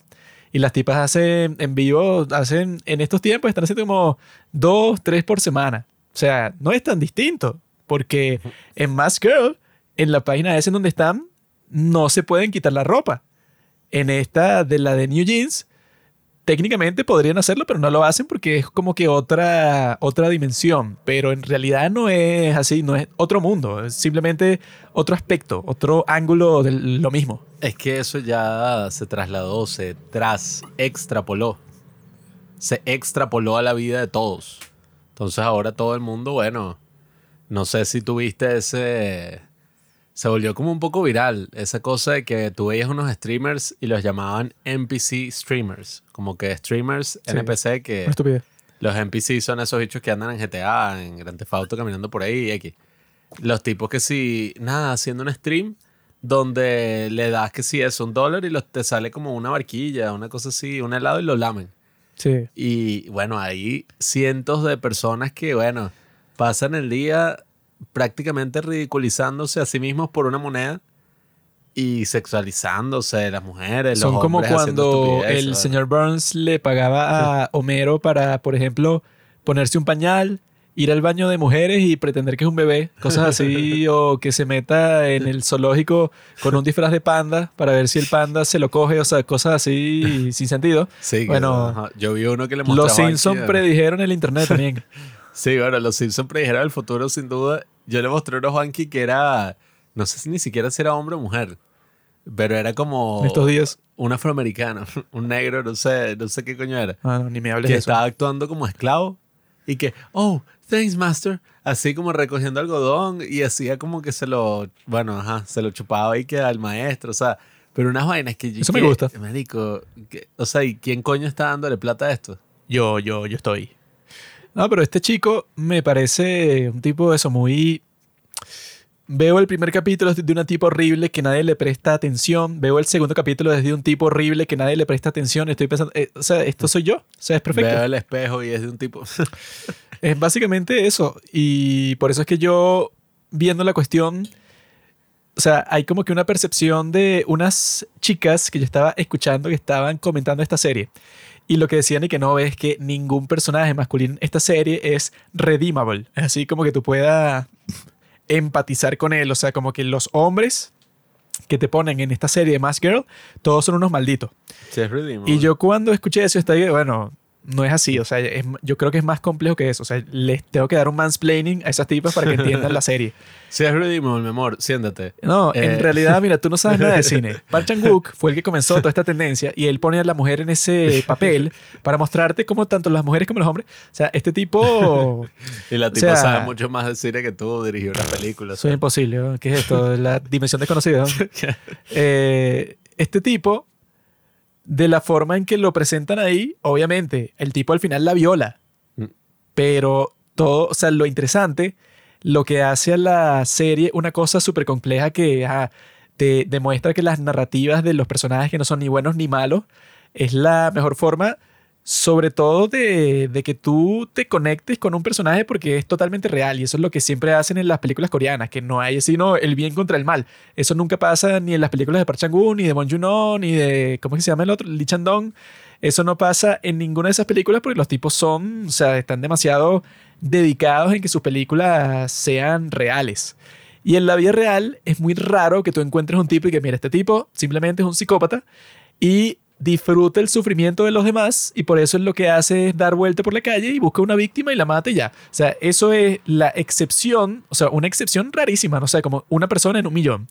Lo que suele pasar en la vida real, lo que sí es probable, son cosas como esto de Mask Girl, son este tipo en el segundo capítulo, que al final termina violando a la mujer que él supuestamente amaba, porque fue la- el que descubrió que ella es Mask Girl, porque le descubrió que ella tiene dos lunares idénticos en los pulgares, y entonces él, él vio lo mismo en la chica con la que él trabajaba, y bueno, eso, eso ya, ajá, o sea, hizo que el tipo se obsesionara completamente con ella. Lo interesante de esta serie es que yo veo que los tipos te intentan explicar, o que eso, pues, o sea, que no está justificado, eso que él hizo al final, pero que tú entiendas que eso que él hizo Pero... es entendible, pues. O sea, eso de la vida que él estaba viviendo y todo lo que le pasó y que él al final como que de una forma pervertida, él pensaba que ella quería tener sexo con él. O sea, como que diabólicamente él cuando lo dejó pasar para su apartamento, su- o sea, que eso, bueno, chicas, otro, este es un capítulo que está lleno de consejos para las chicas. Mm. Tú, siendo un streamer, bueno, que eso debe ser cualquier streamer, cualquier cam girl, debe tener esta regla de oro, eso, sobre todo eh, interactuando con los fans en persona. o sea, eso es lo más enfermo que te puede pasar. Y bueno, y se confirma con lo que le pasó a ella. Primero un fan la quería desnudar y tomarle fotos y subirla al internet luego de drogarla. O sea, una cosa loquísima. Y luego el otro enfermito que supuestamente la quería y tal, la iba a violar. Obviamente, pues estos tipos no se pueden controlar. O sea, por ejemplo, lo pongo desde mi perspectiva.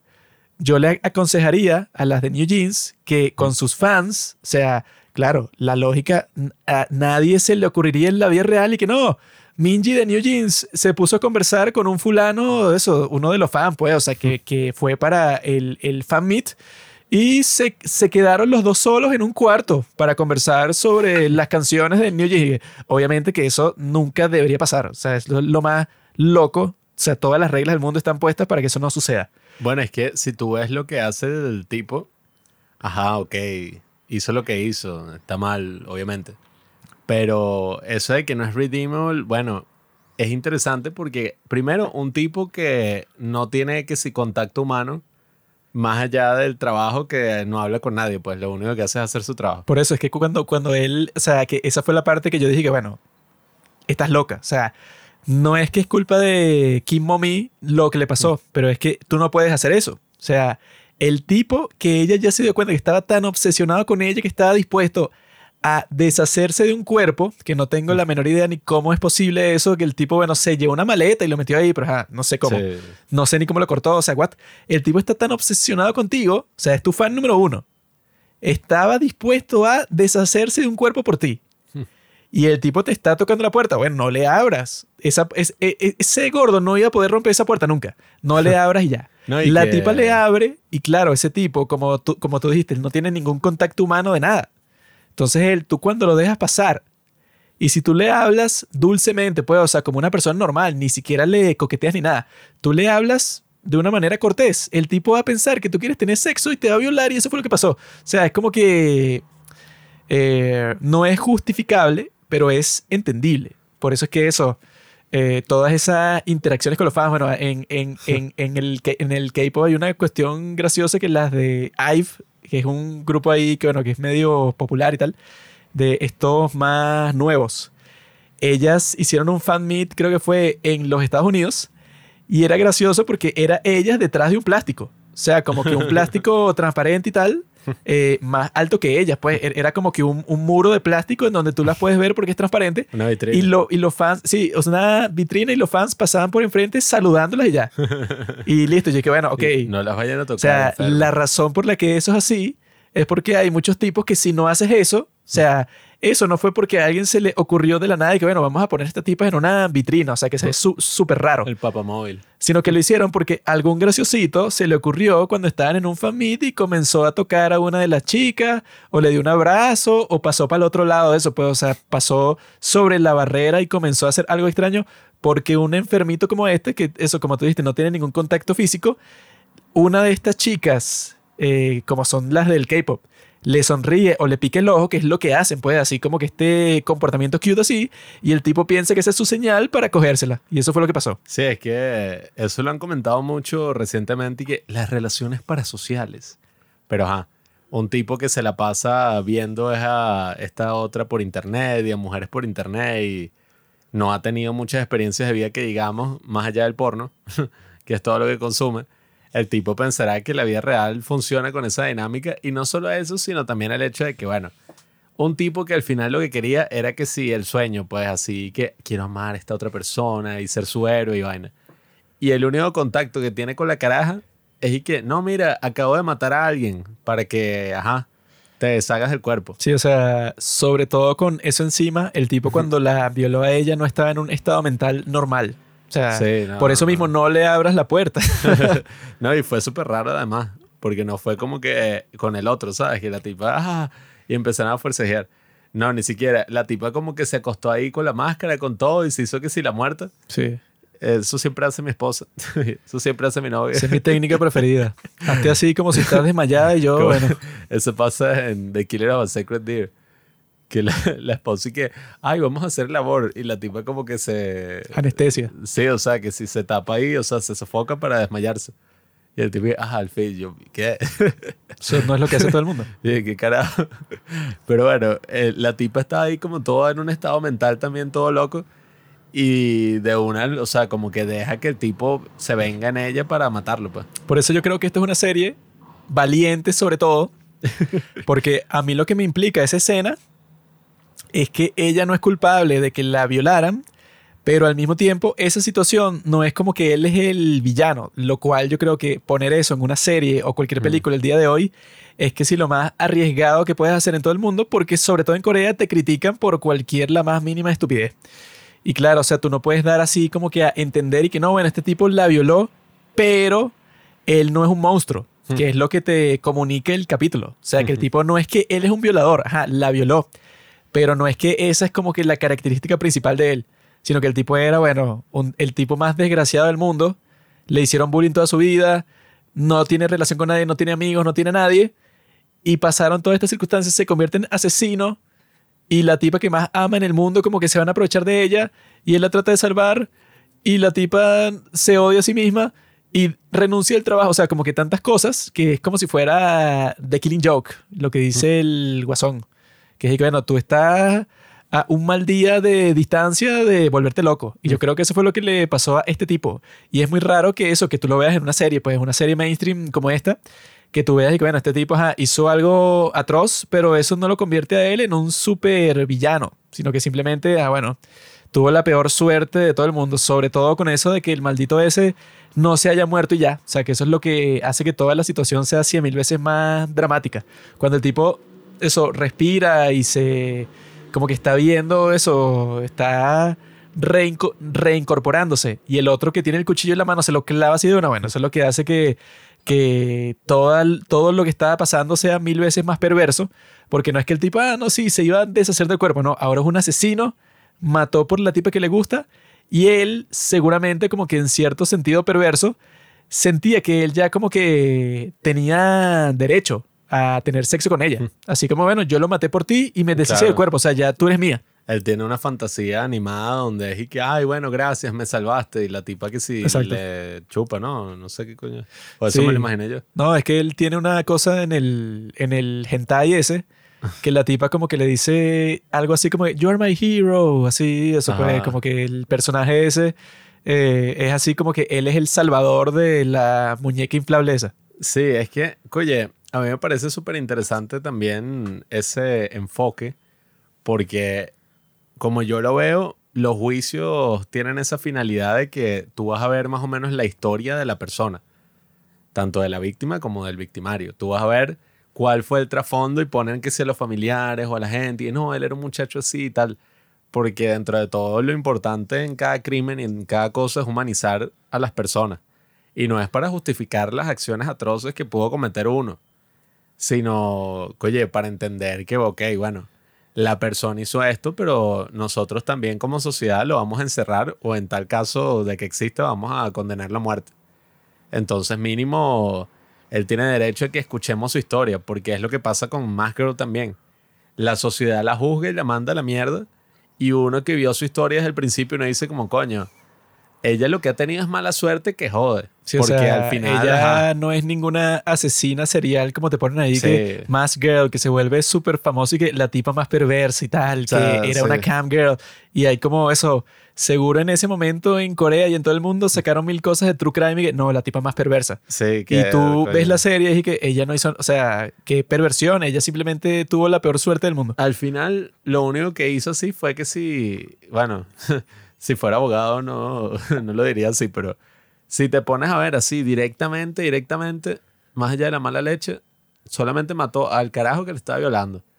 Porque el otro, primero no lo mató ella. Y el novio de la otra, bueno, el ajá, o otro sea, también la quería violar. Sí, por eso. sí. O sea. Y la mamá, que la tipa pensó que había matado, ella llegó con una escopeta a matarla, pues entonces fue defensa personal, defensa propia, que también eso fue como raro, ¿no? Porque ella se habrá hecho la loca en el juicio y no habrá dicho nada. Porque cuando ella que, ¿qué? ¿Está viva? ¿Será que en el juicio nunca mencionaron que consiguieron el cuerpo de la madre? Porque eso también, bueno, eso fue, yo creo que fue medio error de la serie, porque, ajá, o sea, que la tipa nunca dijo nada en el juicio y asumió que, ah, bueno, es que no consideró uno de los cuerpos, que estaba en el carro junto con el otro. Puede ser, ¿no? Pero, no Porque sé, puede ser, no sé, que cuando el carro se hundió, el vidrio se rompió y el cuerpo salió por el carajo, no sé. Una sí, cosa así pero rara. fue Pero eso, como ella hizo eso, seguro era impensable para ella. y, ja, es imposible, pase lo que pase, ella no sobrevivió. O sea, es imposible. Bueno, es que incluso esa escena en que sobrevive la, la mamá de Juonam es como súper rara. Sí, Porque, era que esa explicación, Imagínate. seguro más girl, la tipa estaría, bueno, ok, ajá, no encontraron el cuerpo o lo encontraron, lo que sea, eso es imposible. O sea, yo la metí en el carro, cerré la puerta y lo lancé al lago. O sea, es Sí, imposible que- esté vivo. O sea, lo pusieron por ponerlo. ajá. Porque yo diría, claro, no sé cómo es que funciona, si es que en el carro no había entrado el agua y por eso la tipa seguía viva, no sé.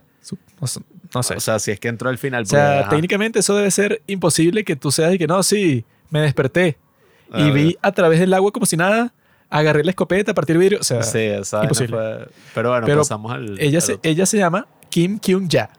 la madre. Y sí, o sea, la madre que, bueno, que a mí me. Ahí fue cuando yo pensé que no, esta serie es brillante, porque que no, ajá, ok, Kim Mommy y su acosador adorador raro ex- extremo, ¿no? O sea, esos son los dos primeros personajes. Y yo no me iba a imaginar y que no, el próximo es su mamá. Y ¿qué? O sea, el la mamá de este que no había salido en ningún sitio, sino que lo llamó y la escena en que habla con su mamá, eso dura como un minuto. O sea, ¿qué? O sea, ¿qué le importa? que, no, la mamá es una maldita, ¿ves? Nunca le prestó atención al hijo y por eso el hijo salió así. Pero claro, esa es como la genialidad un poco de la serie, que cuando ves la historia de la madre, desde el principio, como te la muestra, uno dice, bueno, Sí, es que no Es le prestó atención porque el chamo no tenía padre tampoco. ella tenía que y trabajar ella todo el tenía que tiempo, trabajar, pero 24/7. Entonces él, bueno, tenía la mala suerte que al parecer, ajá, si no tenía papá en la casa. Y él cuando iba para el colegio, tam- o sea, era un super nerd gordo, pues. Entonces era como que no tenía nadie que lo defendiera y ya. Podría no haber tenido padre, pero si era un tipo atlético y guapo como yo, iba para el colegio y no le hacían bullying. O sea, sino que era el tipo cool porque solo tenía un padre. O sea, que si eso te pasa en Corea, seguro eres como Milhouse en Los Simpsons cuando eh, como que al parecer se murieron sus padres y él se convierte en el tipo todos y que no, mira, este es el tipo que Se va con una sí. chaqueta de cuero. No, hay un capítulo en donde es y que no, como que sus padres se perdieron y piensan que, que están muertos. Entonces este Milhouse como que se pone el depresivo y se pone una chaqueta de cuero y que no, sí, la vida es terrible y tal. O sea, podría ser el tipo cool así como Milhouse, pero no es el caso de este gordo. Entonces él tuvo esa mala suerte ahí, pero es porque eso, la mamá, como te la muestran ellas, ah, estaba trabajando todo el tiempo ya y en unas condiciones malísimas. Yo vi uno de los Simpsons que te muestran y que la historia de Bart entrando al colegio y entonces lo llevan a un psicólogo del colegio y el tipo y que su hijo tiene tendencias homosexuales, que hay Ah, que sí. revisarla tal y, ah, perdón, este no es el, el expediente. Expediente. Y ese era el de Milhouse. Y yo ¿qué? No, así que le dicen a Homero y a March que no, bueno, vamos a hablar sobre las profundas tendencias homosexuales de su hijo. Y que mi hijo, pero si a mí me llamaron aquí por una mala conducta y tal. Y, ah, no, verdad, es que este no es el expediente. Y que Milhouse. Sí, a mí me pasó eso también. Sí. Pero bueno, La, pero esta tipa de eso, como que a mí lo que me llamó la atención de su personaje es que ella su primera reacción, pues, o sea, cuando se da cuenta de que su hijo está muerto, o sea, ella van para el apartamento del hijo porque está desaparecido y encuentran un cuerpo ahí y la tipa está como, ay, no puede ser. Y luego se dan cuenta que no es el cuerpo y ella está celebrando, pero luego sí encuentran el cuerpo del que es su hijo y ahí se rompe completamente. Pero lo que me llamó la atención es que su reacción principal es que ella entra en lo que llaman la negación absoluta. Que ella se pone a conversar con sus amigas o con cualquier persona, esos los mismos policías que ya están fastidiados de escucharla porque se pone a dar como que unos discursos ahí y le dicen, no, es que mi hijo, que era el mejor, era el más atento, me mandaba dinero cuando me iba de, va- de vacaciones, que eso fue lo que ella lo llamó a él en el segundo capítulo y que los hijos de todas estas demás mujeres les están mandando dinero cuando se van de vacaciones y tú no me has mandado nada. Y el tipo que no, es que yo no gano mucho en el trabajo y que no, eres un mal hijo. O sea, la tipa cuando estaba vivo lo trataba como un estúpido, pues, o sea, el y tipo... el tipo gastaba todo que sí en porno y figuritas y vaina. Sí, o sea, el tipo se gastaba toda su plata en cosas así para él y obviamente no le quería dar nada a la mamá porque él no pasó nada de, de tiempo con ella, pues. Ella incluso quería que él siguiera viviendo con ella, pero para él era, bueno, esto es un fastidio porque tú nunca estás aquí de todas formas, pues. O sea, él está así como que, ah, tú eres mi mamá, pero... Y te agradezco, pues, que me criaste, pero nosotros no tenemos ninguna relación de nada. Claro, y como todo pajero sabe, ajá, si vives en casa de tus padres no tienes la privacidad para Bueno, yo lo sí llevar a tengo. cabo tu fantasía más oscura. No sé qué tan complicado es cerrar la puerta y, y meter a, la- a las dos taiwanesas en... La muñeca, la- los juguetes que tenía. Ah, pero esa muñeca la puedes esconder. Yo sé unas técnicas. El tipo se escaiman, el tipo me da risa que llegan a la casa y la mamá y que, ah, ¿quién es ese? Y todos, "Ay", y la muñeca así sexual que se acostaba. es que si vivo solo, que la voy a esconder. No tengo ahí la puerta para que me salude cuando entre. la tipa acostada en la cama. Y ella, eso, cuando se pone a hablar con sus amigas y todo, dice, no, mi hijo era el mejor. Ay, tan guapo y tan atento. Y me llamaba y que, hola, mamá, todos los días. Volvía y me mandaba dinero. Y me compraba regalos y tal. y, o sea, un montón de cosas que no pasaban. Y ella es eso, pues, o sea, como que la única razón por la que hace todo lo que hace es porque no tenía más nada por lo que vivir, sino que ella se lanza a la vida así, eh, se pone a aprender todo lo que es el Internet y tiene la laptop de su hijo y cuando la abre ve como los 10.000 gigas de porno que tiene y tiene el, sal, el salvapantalla es de Mass Girl.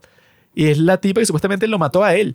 Y la tipa nunca le entra ninguna duda de cómo carajo pasó eso. O sea, ajá, él eh, adoraba a Mask Girl y de alguna manera lo mató. O sea, la tipa nunca se pregunta "Ah, qué habrá pasado ahí, sino que piensa que la tipa, la Mask Girl, es una asesina en serie que mató a su inocente hijo, que tiene la laptop llena de porno, tiene una muñeca inflable y tiene todo eso decorado con mujeres de anime y tal. Bueno, que el anime es lo más perverso que existe en este mundo. Bueno, Incluso que- los tipos que son fan del anime, hay muchísimos que son como que pedófilos, pero abiertamente y 100%. O sea, dentro del anime hay una cosa que se ¿Qué burla es? mucho en Reddit, que lo llaman loli, ¿no?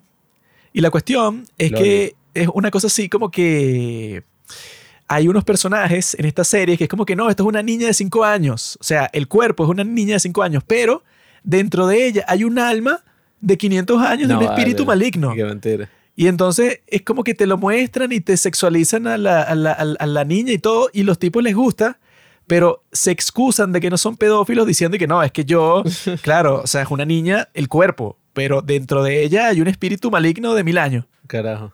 Y eso existe y no es una cosa fringe, una cosa así como que súper extraña, súper poco común. Sino que yo he visto, o sea, que siempre se burlan de eso en Reddit, que es como que una porción grande de las personas que ven anime que les atrae ese tipo de concepto en las series o en el manga, o sea, esa es la mierda, pero cuando la leen.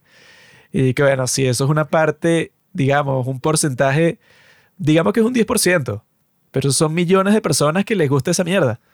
Entonces, o sea, Sí, bueno, no es... si eres parte de una comunidad así, es bastante perturbador.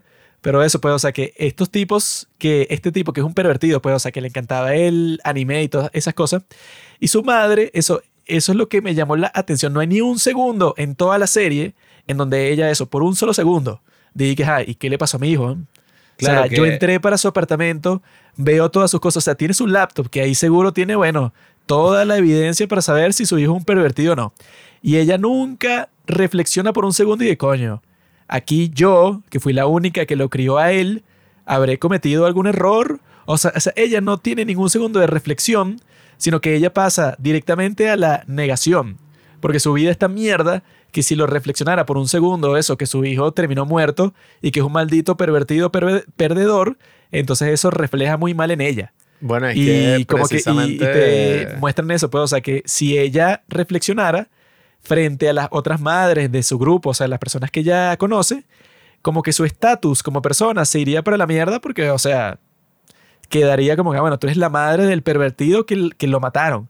Mientras ponte que las otras madres tienen un hijo normal, pues no, incluso tienen un hijo, ponte que una tiene un hijo que es médico. Entonces ella queda, bueno, ella no quiere abrir la boca para decir que su hijo es pervertido, no porque ella no sepa la verdad, que yo creo que sí la sabe, pero si la dice pues en público, se revela que, bueno, pues, o sea, que ella queda como un fracaso total frente a la sociedad. Es que sobre todo es una reacción a la culpa que ella tiene y en una parte lo manifiestan, pues, cuando te están contando su historia, que cuando él llegaba, no sé, le faltaba una cosa que ella le había comprado Sí. o llega con unos moretones en la cara y que no, pero ¿por qué? O sea, ¿por qué no cuidaste tus cosas o por qué eres tan tonto que te caíste? Cuando ella está clara que al hijo le están haciendo bullying y por su apariencia, por sus gustos, por todo esto, ella sabe que no es el, ¿sabes? El estereotipo de la persona, y va a tener éxito con las chicas, todo lo que ella quería. Entonces, claro, es un poco su culpa de que ella sabe que una forma u otra, eh, ella también condenó a su hijo, ya que no le pudo prestar la suficiente atención y el cariño y el afecto, porque, bueno, estaba sola y, y tuvo que dedicarse a hacer un pocotón de negocios, a hacer una loca así para poder ganar dinero. Pues como ella decía que no, yo tuve, tenía que viajar eh, no sé qué cuántas horas para llegar a mi trabajo y tuve que entregar mil cosas. O sea, la tipa tenía los trabajos más miserables así para poder, bueno, sacar adelante a su hijo. Y claro, eso fue algo muy interesante. Yo no lo había reflexionado así, pero yo viendo la serie yo decía, coño, es verdad. O sea, qué bolas que, que el ser padre y los padres de uno, bueno, tanto sacrificio que hacen para poder criar y mantener a un niño, toda esta cosa y que después de cierta forma eso es como algo que, mm, que se complementa, pues. Pero si te pones a ver, es como el ciclo de que, ajá, tú cuidas a tu hijo y después cuando tú ya te pones viejo, que no te puedes mantener a ti mismo, pues, es la, época en la que te dan enfermedades, en la que vas a estar muy frágil para poder trabajar, todo esto. La idea es que ese hijo que tú cuidaste te cuida a ti y te retribuye un poco como toda esa crianza, toda esa cuestión. Que claro, no es que es una transacción, no es una operación, pero se asume eso. Y oye, cuando el hijo muere, yo asumo que la madre se habrá quedado como que, bueno, no, o sea, ya ahora mi vida no es nada porque imagínate, dediqué toda mi vida a criar a este hijo. Y el tipo primero no me paraba, era un perdedor. Descubrieron que era que si un tipo así que ve pervertido, que veía Así, porno, ya metido una ella rara. seguro pensaba mal de su hijo Sí, antes. Por eso. Y cuando llega y hay una maldita muñeca inflable en un la cadáver, cama. un cadáver en la nevera, cortado. Sí, o sea, cualquier persona consciente diría que, bueno, esto no se ve bien para la persona que vivía aquí. Ah, no, sí, ese cadáver entró ahí, no, nadie sabe por qué. O sea, por una razón mm, eh, misteriosa. Y que, bueno, si era el apartamento de él y hay un cadáver en la, en la nevera y te pones a ver y hay un montón de cosas pervertidas por todo el apartamento, entonces, bueno, aquí eh, él debe tener algo de culpa ahí. Sí, entonces, claro, yo lo que sí, a mí me pasó mucho que en ese tercer capítulo empaticé totalmente con la madre porque yo decía, coño, ajá, o sea, perder un hijo en esas circunstancias debe ser, bueno, hasta el punto de que ella sacó todo el dinero que había ahorrado en su vida y dijo, bueno, ya que coño, me voy a comprar un arma. Que al parecer era No un montón de plata, porque la Sí. tipa gasta todo el dinero del mundo como mil veces y le sigue quedando. Sí, y bueno, y tenemos toda esta cosa que es lo interesante de la perspectiva, ¿no? Dependiendo del personaje, uno tiene una perspectiva distinta, porque yo durante ese capítulo, y me pasó en el capítulo de cada personaje, uno ve a, a los otros personajes como que sí, qué bolas, o sea, qué maldita. Yo viendo esto, ya está ahí que sí, es verdad, o sea, más girl, qué bolas lo que le hizo el carajo. Mm. Y incluso después, cuando uno está ahí como que, ay, ella está investigando, que la va a atrapar, uno está como súper emocionado y que, ajá, ajá, ya la va a agarrar, ya va a agarrar a la maldita. Una vaina así, cuando uno sabe el trasfondo y uno después dice, ah, no, ya va, pero ajá, la tipa, todo lo que le había pasado, más, o sea, toda esta cosa. Entonces, es súper interesante que dependiendo del personaje, uno tiene una perspectiva completamente distinta. En el pasado, uno decía, esa mamá es una maldita. O sea, la tipa es eso un lo explotan cuando la tipa consigue la supuesta Mask Girl, que no es Mask Girl, sino es la amiga.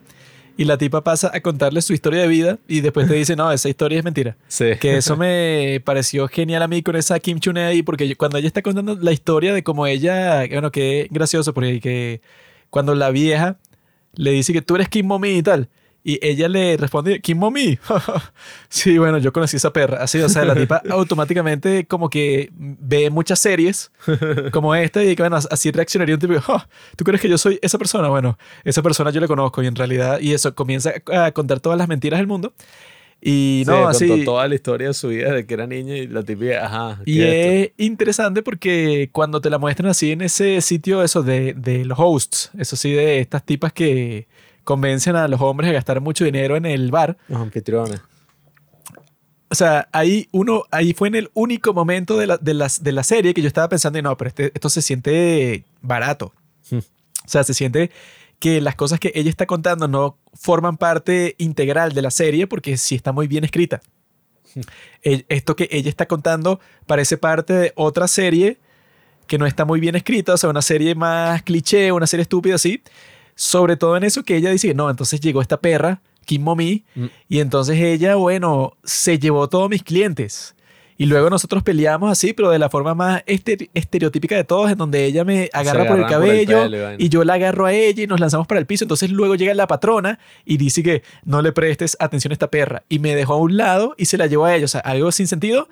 En primer lugar, que lo que yo pensé, bueno, es que la tipa que está contando la historia, ella también es súper atractiva. No tendría sentido que viene otra que también es súper atractiva y de repente le quita a todos los clientes. O sea, tendría que ser al- algo, algo compartido. Y luego de eso, sí te cuenta la historia real y que, bueno, claro, sí fue así. O sea, Es que es como que juega muy, muy bien con esa parte que, que tú dices, bueno, así. eso no pasó. Yo cuando vi esa partida dije, ajá, pero ¿por qué esta tipa actuaría así? Ok, se hizo una operación, pero tampoco cambió toda su personalidad por la operación. Entonces yo decía, qué mentira que la caraja se cambia.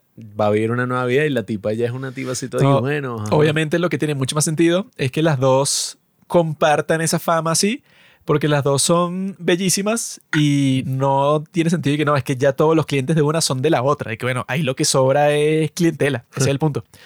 Y ahí cuando te cuentan la verdad es que yo dice que no, claro, estos tipos son unos genios porque para decirte la historia falsa te dan unos indicios de mostrarte así que no, mira, es que eso, eso de que no, es que ella consiguió el collar, que es lo que te cuentan en la historia falsa, porque se le cayó a la otra. Y la otra dice que me lo pongo, jaja, porque tengo algo de ella. Cuando Sí. en la historia real fue que, ah, ¿te gusta mi collar? Tómalo. Así como que algo más normal, pues, o sea, más realista. Y que eso, que te muestran la historia de ella. Y también es gracioso porque como que comparte con Mommy eso de que los hombres se aprovecharon de ella, pero totalmente. Que ella se quedó así, bueno, admiraba a este tipo que era como que el guapetón de la escuela, mientras ella era como que la nerd, pero no era como Mommy, porque Mommy era horrible. Ella era, más o menos, Sí, era es que no- bonita. Eso me dio lástima también. Llegué, coño, qué olas, porque primero no era fea, pues, o sea, era una adolescente. Era normal. una niñita ahí, bueno, que trabajaba en la, en la caja del supermercado. Tú no tienes que ser una belleza de los 15 años, pues, o sea, que, o y sea, el, el tipo era. Estaba también medio vuelto mierda. Y yo me acuerdo cuando llegó a la cosa de. A pedir la broma del mercado. del- y que, ay, danos esta broma y los cigarros y tal. Y que, bueno, el tipo, ok, es medio atractivo, pero también no es la gran vaina. Y es un hijo de puta, pues. O era sea, bello. Y era un chico malo, que eso es lo que le Nah. gusta a nosotras las chicas. Bueno, es que eso, coño, a mí sí me va a rechar esa historia. En un principio yo dije, bueno, la tipa del embuste fue tan grande, o sea, la mentira que se inventó eso y que no, yo lo dejé entrar a mi casa. Pero no, resulta que sí era verdad. No, esa parte de... Y, y oye, eso también es súper interesante porque primero, ajá, el tipo es un hijo de puta y, y nada, pues ella va y lo expone en internet como uno ha visto tantas veces y que, ay, Eso me dispatch. dio mucha satisfacción porque era gracioso. Porque bueno, así pasaría exactamente. Y por una Sí, estupidez y que exacto. esta foto de él con unas mujeres. Sí. Y que no, que sí Fumando que... Sí, no, fumando y bebiendo. Cuando era adolescente. Una cosa, bueno, si tú le muestras eso a un artista occidental, y, ok, no sé cuál sería el Los escándalo. tipos- sí, los chamos que sí, artistas a los 16 estaban ahí esnifando cocaína con Harry Weinstein, una vaina así. Esa es la regla en los Estados. Unidos, pero aquí en Corea del Sur y que, que no, bueno, el tipo lo sacaron del grupo que sí, al segundo que se publicó esa foto y es gracioso porque el tipo, bueno, se lo merecía, pero totalmente. O Sí, sea, es que el tipo la trató a la muchachita, bueno, que si más dulce de todo el mundo, no, es que yo te presto el dinero y tú me lo pagas de vuelta, sí, ajá. Y no, ella y que no, mi primer amor. Y el primer amor, un tipo, bueno, que, que no, ella es mi cajero automático. Sí, la trataba como un pedazo de mierda a ella y a muchas otras mujeres más. Que eso es lo fino, o sea, que si esto, yo sí creo que es un show feminista 100%, por eso mismo, pues, o sea, porque uno como hombre no niega que existen muchísimos hombres que se aprovechan y tratan de la mierda a las mujeres. O sea, eso es obvio. Eh, que lo hacen incluso de forma misógina en el sentido que dicen que, bueno, es que tú eres un pedazo de mierda por ser mujer. Yo no tengo como que ningún, o sea, no tengo que respetarte a ti ni nada por ser mujer. O sea, eso sucede. Pero lo raro que no cuadra es cuando se ponen y que, no, es que bueno, por eso mismo, pues, porque, ay, es que las mujeres son débiles, pues, o sea, son como que unas criaturitas que si tú no proteges, bueno, o sea, la sociedad las destruye. Cuando eso claramente no es así, pues, o sea, tú por ser mujer no eres como que la criaturita inocente que no sabe nada y tal, sino en la serie te muestran, no, bueno, ella como que se vengó y lo hizo con razón y lo jodió. Y luego, extrañamente, ella quedó como que con el trauma psicológico raro que ella se hizo en la cirugía plástica como que por el despecho del ídolo K-pop este. Y luego cuando se lo encuentra él así como que un vagabundo miserable que está comprando una botella de alcohol y bueno, que sí, pero lo que le alcanza, que sí una sola botella. Fue parecido a Burning. Ella dice como que bueno, te meto en mi casa porque me das lástima y eso seguro a ella le dio un, un poder y una satisfacción muy grande y mira, tú me trataste como un pedazo de mierda. Yo te destruí la vida y eso, quedaste como un pendejo y ahora te recojo de la calle como si fueras un perro, pues, y tienen sexo, pues, o sea, como que todo lo que yo quería lo tengo y tú eres como que el huevón de la, de la relación. Eso a ella seguro le dio toda la satisfacción de la historia y es fino, pues, o sea, ella está siendo cruel, pero no es como te ponen eso, pues en cualquier basura feminista así, que no, es que las mujeres no pueden ser crueles. O sea, las mujeres son buenas en todo ya y los hombres las dañan. Sino que como seres humanos, y que, bueno, las mujeres también pueden ser crueles y también pueden ser estúpidas y también pueden tener esa cosa ahí de que lo deja quedarse en su casa sin renta ni nada, sino no, bueno, vive ahí que cuando consigas un trabajo y el tipo pasa todo el día jugando videojuegos. Que el tipo, oye, son los pequeños detalles, ¿no? qué hijo de puta, no le ponía la comida al perro. Y que, coño, mamá huevo. Sí, y que pasó todo el día ahí. Sí, o sea, no hacía nada, fumaba en la casa, no sé ni qué mierda jugaba en el Y 2000, la tipa estaba buenísima. Sí, además, O o sea- sea, yo dije, marico, la tipa, o sea, yo viendo todo el capítulo y que, mamá huevo, o sea, quedaron, pero, o sea, las tipas más buenas del mundo. Yo no sé si eso es posible la Ese cirujano plástico es un mago. Sí, yo dije, verga. Y, Están riquísimas las dos. coño, y el huevonote ese, o sea, que estaba vuelto mierda. El dicho en vez de aprovechar y que, bueno, ajá, esta es una oportunidad bueno, única te en la sacaste la lotería, la modelo, Sí. hermosa, te dejó que te quedara en su, en su casa, Y te da lo que te dé la gana, pues, o sea, relajado y cómodo. O sea, por alguna razón te está tratando súper bien. Y el carajo, bueno, resultó ser más hijo de puta aún porque cuando descubre que ella fue la que lo expuso, claro, el tipo, eso también fue gracioso, porque el tipo y que tú, maldita, me arruinaste la vida y tal, y que, bueno, si hubieras reflexionado un poco, entenderías que, claro, ella expuso lo que tú hiciste, pero tú fuiste el que lo hizo, ¿no? O sea, y, y si así es la sociedad coreana, tú estás claro de que, bueno, porque además el dicho era un hijo de puta, o sea, incluso famoso, hablando con su compañera bandida, no, sí, los bichos fumando y tal, y que, no, yo tenía como a 10, que era mi cajero automático, así y tal. yo, Sí, bueno, por eso es que cuando la tipa revela la foto y tal, yo dije, agarra, gafo. Sí, qué A que sea maldito. serio, mámalo. Y coño, fue súper cool ver la historia de esta otra mujer porque ahí es que uno ve esos temas similares, ¿no? Lo que es la cultura. Que en estas culturas coreanas, que bueno, eso pasa mucho en general, eh, pero yo creo que está súper reforzado en esas culturas donde hablamos eso de que, ay, la cirugía plástica te la regalo aquí, eh, los looks, o sea, todos estos sistemas, ¿cómo es? Todos estos estándares de belleza que son como demasiado estrictos. O sea, que son una broma No, hasta... No, tiene que sí, ser la blanca, misma tal, tal. actriz que hace de Mommy se hizo cirugía plástica, pero como que múltiples. Sí, eso- Y lo interesante con esos del K-pop es cuando los ídolos de K-pop se hacen ciru- cir- cirugía plástica, no es como dicen los haters, que es que no, es que ella era fea antes y se quiso poner bonita y se hizo la cirugía. Sino que que no, es que ella ya estaba totalmente sabrosona, o sea, estaba riquísima. Pero como es una estrella, le hicieron como que unas ciru- cirugías bastante sutiles en ciertas partes del rostro y del cuerpo para que se viera, bueno, totalmente increíble. Así es como esta, la de Aespa, Karina. Ajá, sí. Que ella, bueno, le hicieron una cirugía de nariz, pero ah, eso es lo de menos. O sea, la tipa está súper, mega, triple, buenísima, 10 de 10. Y decidieron en un momento, y bueno, ok, mejórale esto. Y ya, o sea, que eso es lo loco, pues, o sea, que no es como que el caso extremo, que es lo que te muestra en el primer capítulo de este, bueno, que ella es horrible y quiere verse como una supermodelo, bueno, está más complicado. Pero y que en Corea, así tú, o sea, que esa es la, la cosa, que en el occidente yo creo que es que tú te haces la cirugía plástica si eres alguien, eso, o promedio o feo que se quiere ver bonito. Pero yo creo que la mayoría de personas así que son súper guapos en el occidente se harían una cirugía plástica, pero por cosas ya cuando son viejos, pues, o sea, como que para verse más jóvenes. Pero que no se alter- alterarían el rostro para verse más guapos, sino dirían, no, Sí. ya esto es mejor así natural y O tal. sea, que si a los 18 haciéndote una operación así, Pero en Corea como que no, o sea, no importa, pues, o sea, tú puedes ser el tipo más guapo del mundo, pero hay millones de casos así de tipos súper guapos ya, o de, o de ídolos de K-pop y todo, que se hacen las cirugías, pero para perfeccionarse. O sea, ya eres súper guapo, pero incluso te haces una cirugía encima. Así que pasó con este de BTS, que Jungkook, que ese es que no, uno de los más guapos y tal, de los que aman, o sea, no sé, tiene una fanática él solo, que de millones de mujeres. Pero él supu- supuestamente se puso un implante en la, en la nariz. Luego ya ser idol y ya tener un montón de fanáticas encima y todo, se puso un implante de silicona en la nariz que te la pone como que un poquito más puntiaguda. Y que bueno, sí, hasta el tipo de BTS súper famoso ya eso con todo, o sea, se perfecciona así.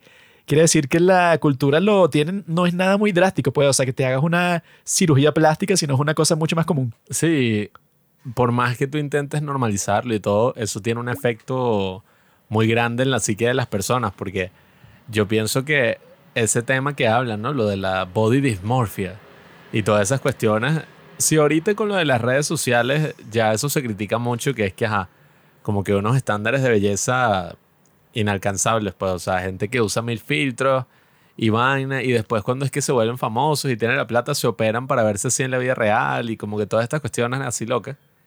Yo creo que evidentemente uno sabe pues de una u otra forma que una operación no es que te va a resolver toda la vida, pues, o sea, porque hay unos problemas. en tu caso ahí. sí, bro. No, pero ojo. Hay gente que, coño, ajá, evidentemente sí necesita una operación porque, no sé, casos extremos. Nació con una vaina demasiado evidente, una nariz Ah. de tres metros, no sé. Si yo te contara lo que yo me tuve que operar, resulta que yo nací con un pene tan grande que los médicos me decían, ¿qué es eso? O sea, ¿tú cómo caminas así? Y yo le dije, es, ver- es verdad, doctor. Yo tenía unas bolas aquí en, el- en la Y barbilla. Tuve que ir al médico es- estético y bueno, me redujo el pene como hasta la mitad. Porque ya era muy incómodo, pues era una cuestión demasiado inmensa. Entonces lle- llegué a un punto que me puso uno eh, promedio, porque si no me sentía incómodo. Hay una película donde en una escena Hugh Jackman tiene ajá, unos testículos ahí en la barbilla. Y no entiendo cuál es el punto del, del chiste. Pero Graciosísimo, weón. Lo más gracioso que se me había ocurrido en la historia. bueno, Movie 43, no la vean. Pero bueno, es eso, pues, o sea, el tema de que en Corea existe este, no sé, o sea, este asunto, ¿no? Esta situación. Y sin duda alguna, coño, o sea, debe tener un efecto, sobre todo yo diría en las mujeres, no sé. Eh, pero debe tener un efecto muy fuerte en todos porque tú primero tienes que encajar en unos estándares de belleza que no son naturales. O sea, porque no es como que, ah, claro, es que todas las coreanas, no, o sea, es una cuestión sobre todo esa cirugía del doble párpado. Todas las coreanas son Todas bellas, bro. Todas las coreanas son hermosas. No, o sea, así que, no, la cirugía de doble párpado es interesantísimo porque esa mierda nació en la guerra de Corea y por los peores motivos posibles. O sea, un doctor estadounidense que dijo, no, es que las coreanas y tal son muy asiáticas, pues no nos gustan, no nos gustan así esos rasgos orientales, los ojos así achinados. Entonces el tipo hizo una cirugía para ponerle los ojos más grandes a casi que eso, pues las prostitutas de los soldados. Y de ahí se popularizó la cuestión y claro, es ¿Cómo que se llamaba los ese ojos genio? blancos, lo- los ojos blancos, los ojos grandes. Porque también lo de la blancura es otra Uy. vaina ya, que se ponen un pocotón de cosas para blanquearse la ¿Cómo se piel. llamaba? ¿No sabes el nombre? Eres un irrespetuoso. John Tienes que saber Michaels. el nombre del el genio que se le ocurrió eso. Porque eso, ¿qué clase de persona tienes que ser para que... No, yo soy un cirujano. Y eso... ¿Y cómo, cómo lo hiciste? O sea, ¿cómo practicaste? Sí, y que no, bueno, carajo. yo tengo un método que no sé cómo coño lo inventaste, o sea, cómo lo desarrollaste, para hacer que los ojos de las chinas sean menos chinos, de tal manera que sean más atractivos para mí. Y que, ah, pero ¿cómo tú te aseguraste de que ese método iba a funcionar? O sea, ¿qué hiciste? ¿Con, No, ¿con quién probaste? No, y lo más loco es que no solamente hiciste eso, sino que lograste que ese fuera el estándar, o sea, décadas y décadas después, ese es el estándar de belleza ahora del lugar. Pero hay chicas que desafían ese estándar, como Yechi de ITZY. Ella tiene unos ojos así monolit, mono, monopárpado, un solo párpado, y a la gente le parece atractivo. Es que esa broma está mal como en muchísimos sentidos. Pues, ajá, allá la gente y que, bueno, ¿qué coño? Ay, sí, o sea, qué bonito los ojos así. Pero que tú te tengas que hacer una operación para cambiar algo que... Que no, ajá, tienes. Se lo hacen por gusto. Claro, pero o sea, que la gente se siente como presionada, pues así que, que ay, mira, todas estas celebridades y la gente... La anda pregunta es, ¿cómo hacen los chinos para ver cuando se ríen? Eso es lo que yo siempre me he preguntado. ¿Por qué tienes que ver cómo te esa- ríes? Estás en confianza. Sí, estás en confianza hasta que te meten un cuchillo en, en el estómago. Eso es lo que ves, qué tipo tan ingenuo. Tienes que ver cuando te ríes. Esa es la técnica maestra. Te hago reír y tú como chino no estás viendo porque tienes los ojos muy pequeños y mientras estás riendo te clavo el cuchillo en el estómago. Eres estúpido. Hay gente que ha dicho que yo parezco filipino. Sí parece, parece un Mm. asqueroso filipino. No sé por qué coño. Esa es la cosa, que estos chinos eh, son unos pervertidos. ¿no? Pero el próximo capítulo de ese, que yo creo que es el que, o sea, de todo lo que podía pasar en esta serie, ¿verdad? O sea, que el final del capítulo de la chica esa, Kim Chune, es que, bueno, la maldita esa lo encuentra porque ella se alía su- supuestamente con Kim Chu- Chune para encontrar a Kim Momi, pero es mentira, pues, o sea, la tipa la engaña, pero se da cuenta. Y ahí es que las dos terminan matando al idol ese de mierda, eh, ahorcándolo con el cinturón que él usaba para pegarle a ella. Y eso, las dos están jalando así al mismo tiempo y te muestran un plano así de las dos al mismo tiempo jalando con toda su fuerza para estrangularlo. Que el tipo es un puto, el tipo pateó el perro así todo y agarró el- la correa del perro, pues, para empezar a latillar. Yo vi que le estaban sacando un simbolismo a cuando lo ahorcan así porque el cinturón ese es rojo. Y entonces el, eso es como que el El hilo del, del destino. El hilo rojo del, del destino de las leyendas que une a todas las personas. Y estas dos chicas están estrangulándolo a él con el hilo del destino. Pues ese es como que el simbolismo que le sacaron. Y luego de eso, ella, bueno, como que ya es costumbre, ¿no? O sea, yo cuando mate a alguien ya sé qué hacer exactamente. Meter su cadáver en una maleta. Por eso lo hacen en esta serie como tres veces. Lo meten en la maleta eh, y eso que les cuesta mucho levantarla, porque bueno, una persona es muy pesada. Y lo llevan a un lago como que para lanzarlo ahí, pero los está siguiendo la maldita vieja de mierda esta, ¿no? Y la tipa, bueno, le mete un escopetazo a la pobre Kim Chune y es muy triste así como se muere el- el- en, en los brazos de Kim Momi. Y ahí fue que yo noté algo in- interesante porque ella estaba llorando, ¿no? Está Kim Momi cuando se muere su mejor amiga, en realidad pareja lésbica. Eso fue lo que yo pensé cuando yo vi Ah, que no, bueno. tiene que tener algo lesbiano ahí. Ya va, que ahí también está lo- el otro mini error, diría yo. Error. Porque, El ajá, único error aquí eres tú. ¿quién, ¿quién coño dijo eso? O sea, ¿cómo explicaron la muerte de la amiga? Explicaron. Porque, ajá, ella tenía un escopetazo, pero ellos no consiguieron ni el arma y no sé si la caraja dijo y cómo murió, pues, porque, ajá, cómo murió la que no, la mató este que me estaba siguiendo, que era nada más. Bueno, es que ese juicio O sea, seguro what? fue un desastre, porque fue como que, bueno, tú desapareciste y hay como que dos cadáveres con los que se te relacionan y ahora hay dos cadáveres más, el de Kim Chune y el del idol. Entonces es Sí, como que, bueno, es que- seguro... no, pero yo he visto que ese sistema judicial de Corea no es como el de Estados Unidos y que ¿dónde está la evidencia? Yo he visto que tanto el de Corea del Sur como el de China como el de Japón es que, bueno, si a ti te acusaron, ya te jodiste. O sea, Mm. creo que es como el 97% de los casos eh, eh, que van a juicio y que ya eres culpable. Es falso, pero si tienen al abogado Wu, O sea, que, que todo se resuelve. la mayoría de los casos tratan de que se resuelvan antes de, de que lleguen a juicio y bueno, eso, ahí es que como que pasa la verdadera defensa. Pero dicen que si llega a juicio, ya es como que no, hay como que el sistema del honor. Y no, pero ¿quién te acusaría de mentira? Alguien diría que tú hiciste un crimen y en realidad no lo cometiste. O sea, ya es como que todo el mundo asume que no, tú eres culpable. ¿no? Entonces, bueno, estudiar derecho en un país así, no sé cuál es el punto. Pero yo creo que Qué exagerado, cuando pasa todo eso, lo que yo iba a decir que fue lo que me di cuenta es que cuando ella abraza a su amiga que se está muriendo, pero ah, cuando se estaba muriendo tuvo la fuerza suficiente para levantarse y partirle la cabeza a la maldita vieja esa de mierda para salvarla. Esa actriz, pues Nana, está abrazando a su amiga mientras se está muriendo. Y yo lo que noté es que la tipa, la, la maldita esa, tiene los dientes perfectos. O sea, la tipa como que está... Yo- Nana. La actriz, pues, la, la que hace de Kim Mommy. La tipa se pone a llorar, ¿no? Y al llorar como que revela todos los dientes, pues, o sea, por una expresión así. Vale. Y la tipa tiene los dientes así, pero como que alineados así perfectamente, pero y todos perfectos, todos así. Y, pero no sé si eso es natural, porque como la tipa se operó todo el rostro, que no estoy diciendo que tenga algo de malo eso, pero se operó todo el rostro. Bueno, hay gente. Yo he visto es que lo de las lo- sí, o sea, que el día de hoy no hacen ni que no, el gran proceso para que tus dientes sean perfectos, sino que te los ponen en tus dientes normales, te los ponen encima y ya. Que eso fue lo que hizo este, el del podcast, este Sagar. Sí, eso. Hay un tipo así que gracioso que es un podcast político de los Estados Unidos y el tipo, eh, no sé, eso hace que es gracioso porque pasa de un día para otro. O sea, el tipo cuando estaban comenzando el nuevo show, el tipo se tomó una foto para el póster del podcast y él estaba sonriendo, ¿no? Y él tenía los dientes, bueno, o sea, un poco raros, ¿no? O sea, como que unos para un lado, para el otro, o sea, no era tan notable, pero no, no eran unos dientes perfectos. Y para el día siguiente, que era cuando iban a comenzar a grabar ese podcast, el tipo tenía los dientes totalmente perfectos. Entonces eres ahí, bueno, o sea, es raro, ¿Qué? pues fue, fue literalmente de un día para otro. Y mierda, o sea, tremendo proceso que te hicieron, ¿no? Sí, es que, coño, es eso, pues, todas esas bromas así superficiales que, ok, yo entiendo que la gente se quiere ver de cierta manera y todo esto, pero para lograr eso existe como toda una industria que genera inseguridades en las personas para que cosas que son completamente normales se digan que no, esa broma es un asco. Si tú lograras cambiar eso, tú serías perfecto, que, bueno, yo me acuerdo el, el cumplido más hijo de puta que me han hecho en mi vida. Una vez que yo he contado mucho esa historia, una maldita ahí que estaba conmigo en el teatro, yo tenía 18 años Y yo a los 18 años tenía ajá, acné y Eres legal.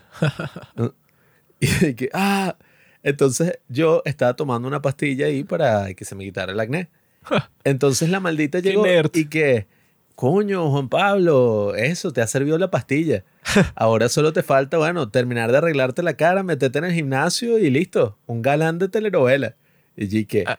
maldita vieja fumadora de mierda, tienes 40 y pareces 80. Fue así, así, y que yo, yo, por, yo por fuera, yo por dentro pensé todo eso, pero por fuera, y que, gracias, gracias, o sea, sí, sí. Tremendo excelente. cumplido. Y que maldita puta. Y que bueno, ¿qué? solo te falta cambiar todo tu ser para ser una persona Sí. guapa, pues. Sí, y que, Ah, gracias. gracias. Y que, listo. Eh, y por culpa de que tú reaccionaste así, la tipa va a seguir haciendo eso. Tú lo que tienes que hacer, mira, vieja La- puta, La sucia. la estrangulilla, no digo nada.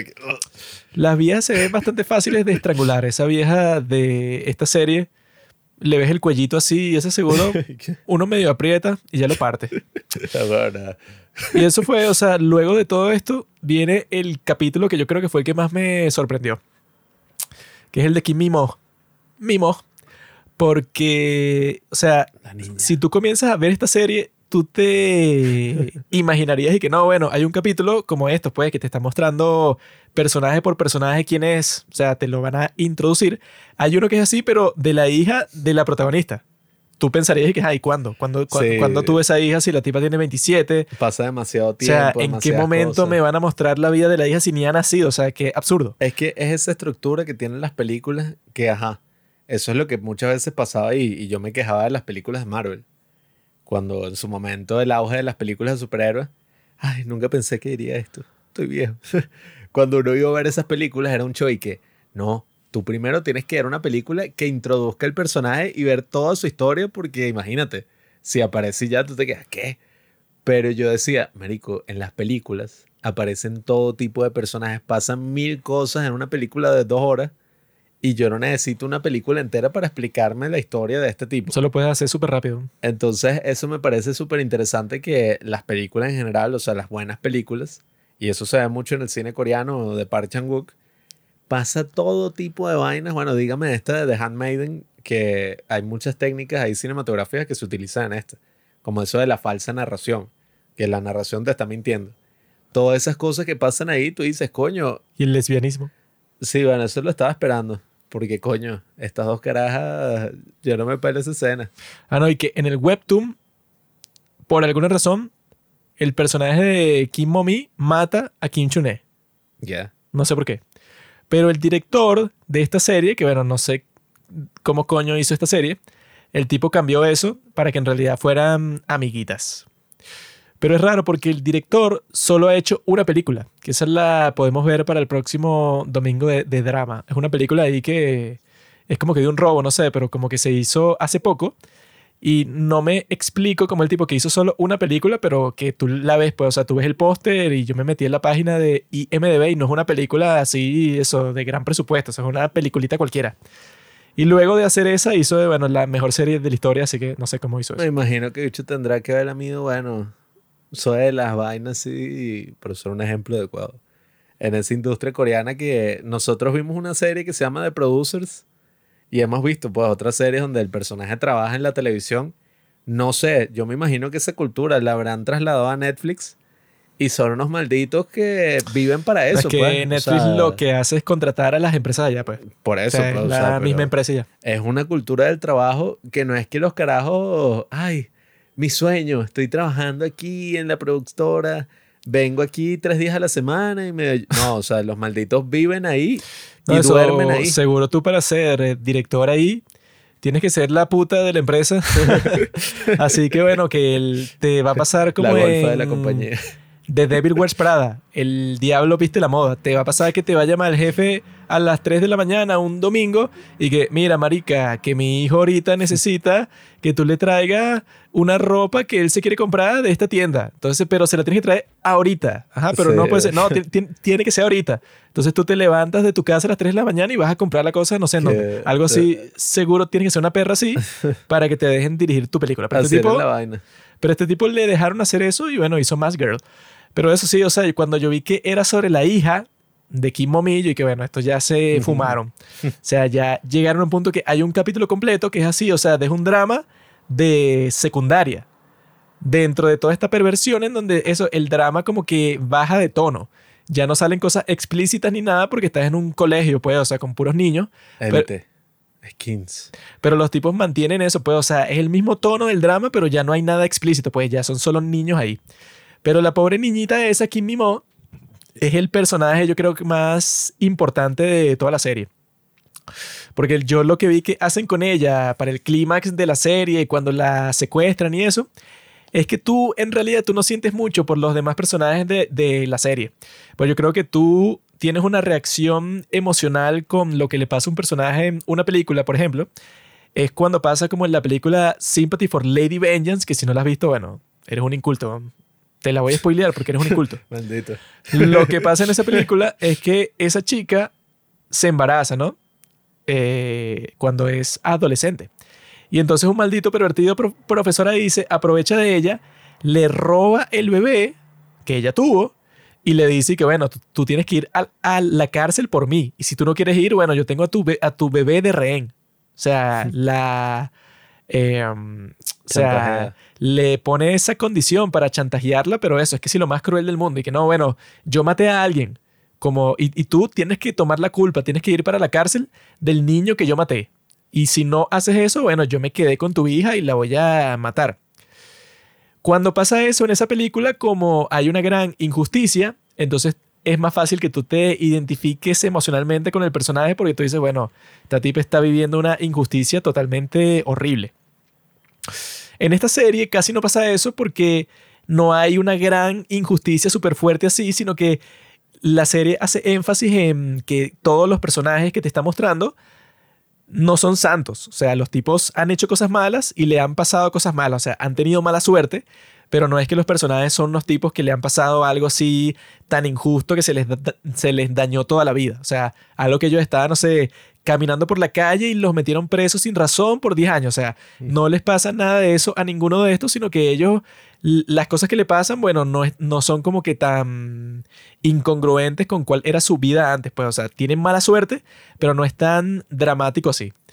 Pero cuando metes a este personaje de la niña, pues, de la hija de Kim Momi, que la llama Kim Mimo, ella va a servir el, como el único personaje de esta serie que ella no ha hecho nada malo cualquier cosa que le pasa a ella, ella es como la santa, o sea, la gran injusticia de toda la serie se la hacen a ella porque ella nunca hizo nada.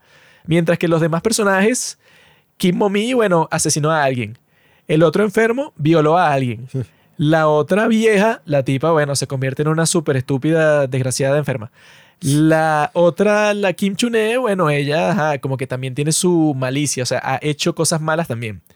Mientras que este es el único personaje que ella es una santa, pues ella nunca ha hecho nada malo. Claro, es que es una niña inocente que, coño, eso siempre es la tragedia, ¿no? Que se supone que los hijos no tienen que pagar por los pecados de los padres.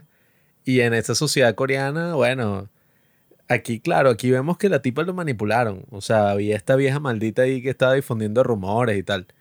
Pero a mí eso sí me sorprende, pues que es la hija de un asesino en serie. Y todos la tratan como si fuera una estupidez. O sea, pobrecita más bien. Todas la tratan como si fuera, no, es que tú también vas a matar. Sí, y que bueno, esa es la estupidez más grande. O sea, ¿dónde viste todo eso? Y que no, que hay un, un artículo y que la violencia se hereda. Porque mira que esta tipa a una de, de, sus compañeras como que le metió un golpe. Y bueno, no sé qué tiene eso que ver. Sí, que yo y que, marico, si es la hija de una tipa así, lo que significa es que no tiene padre, no tiene madre, o sea... Está jodida.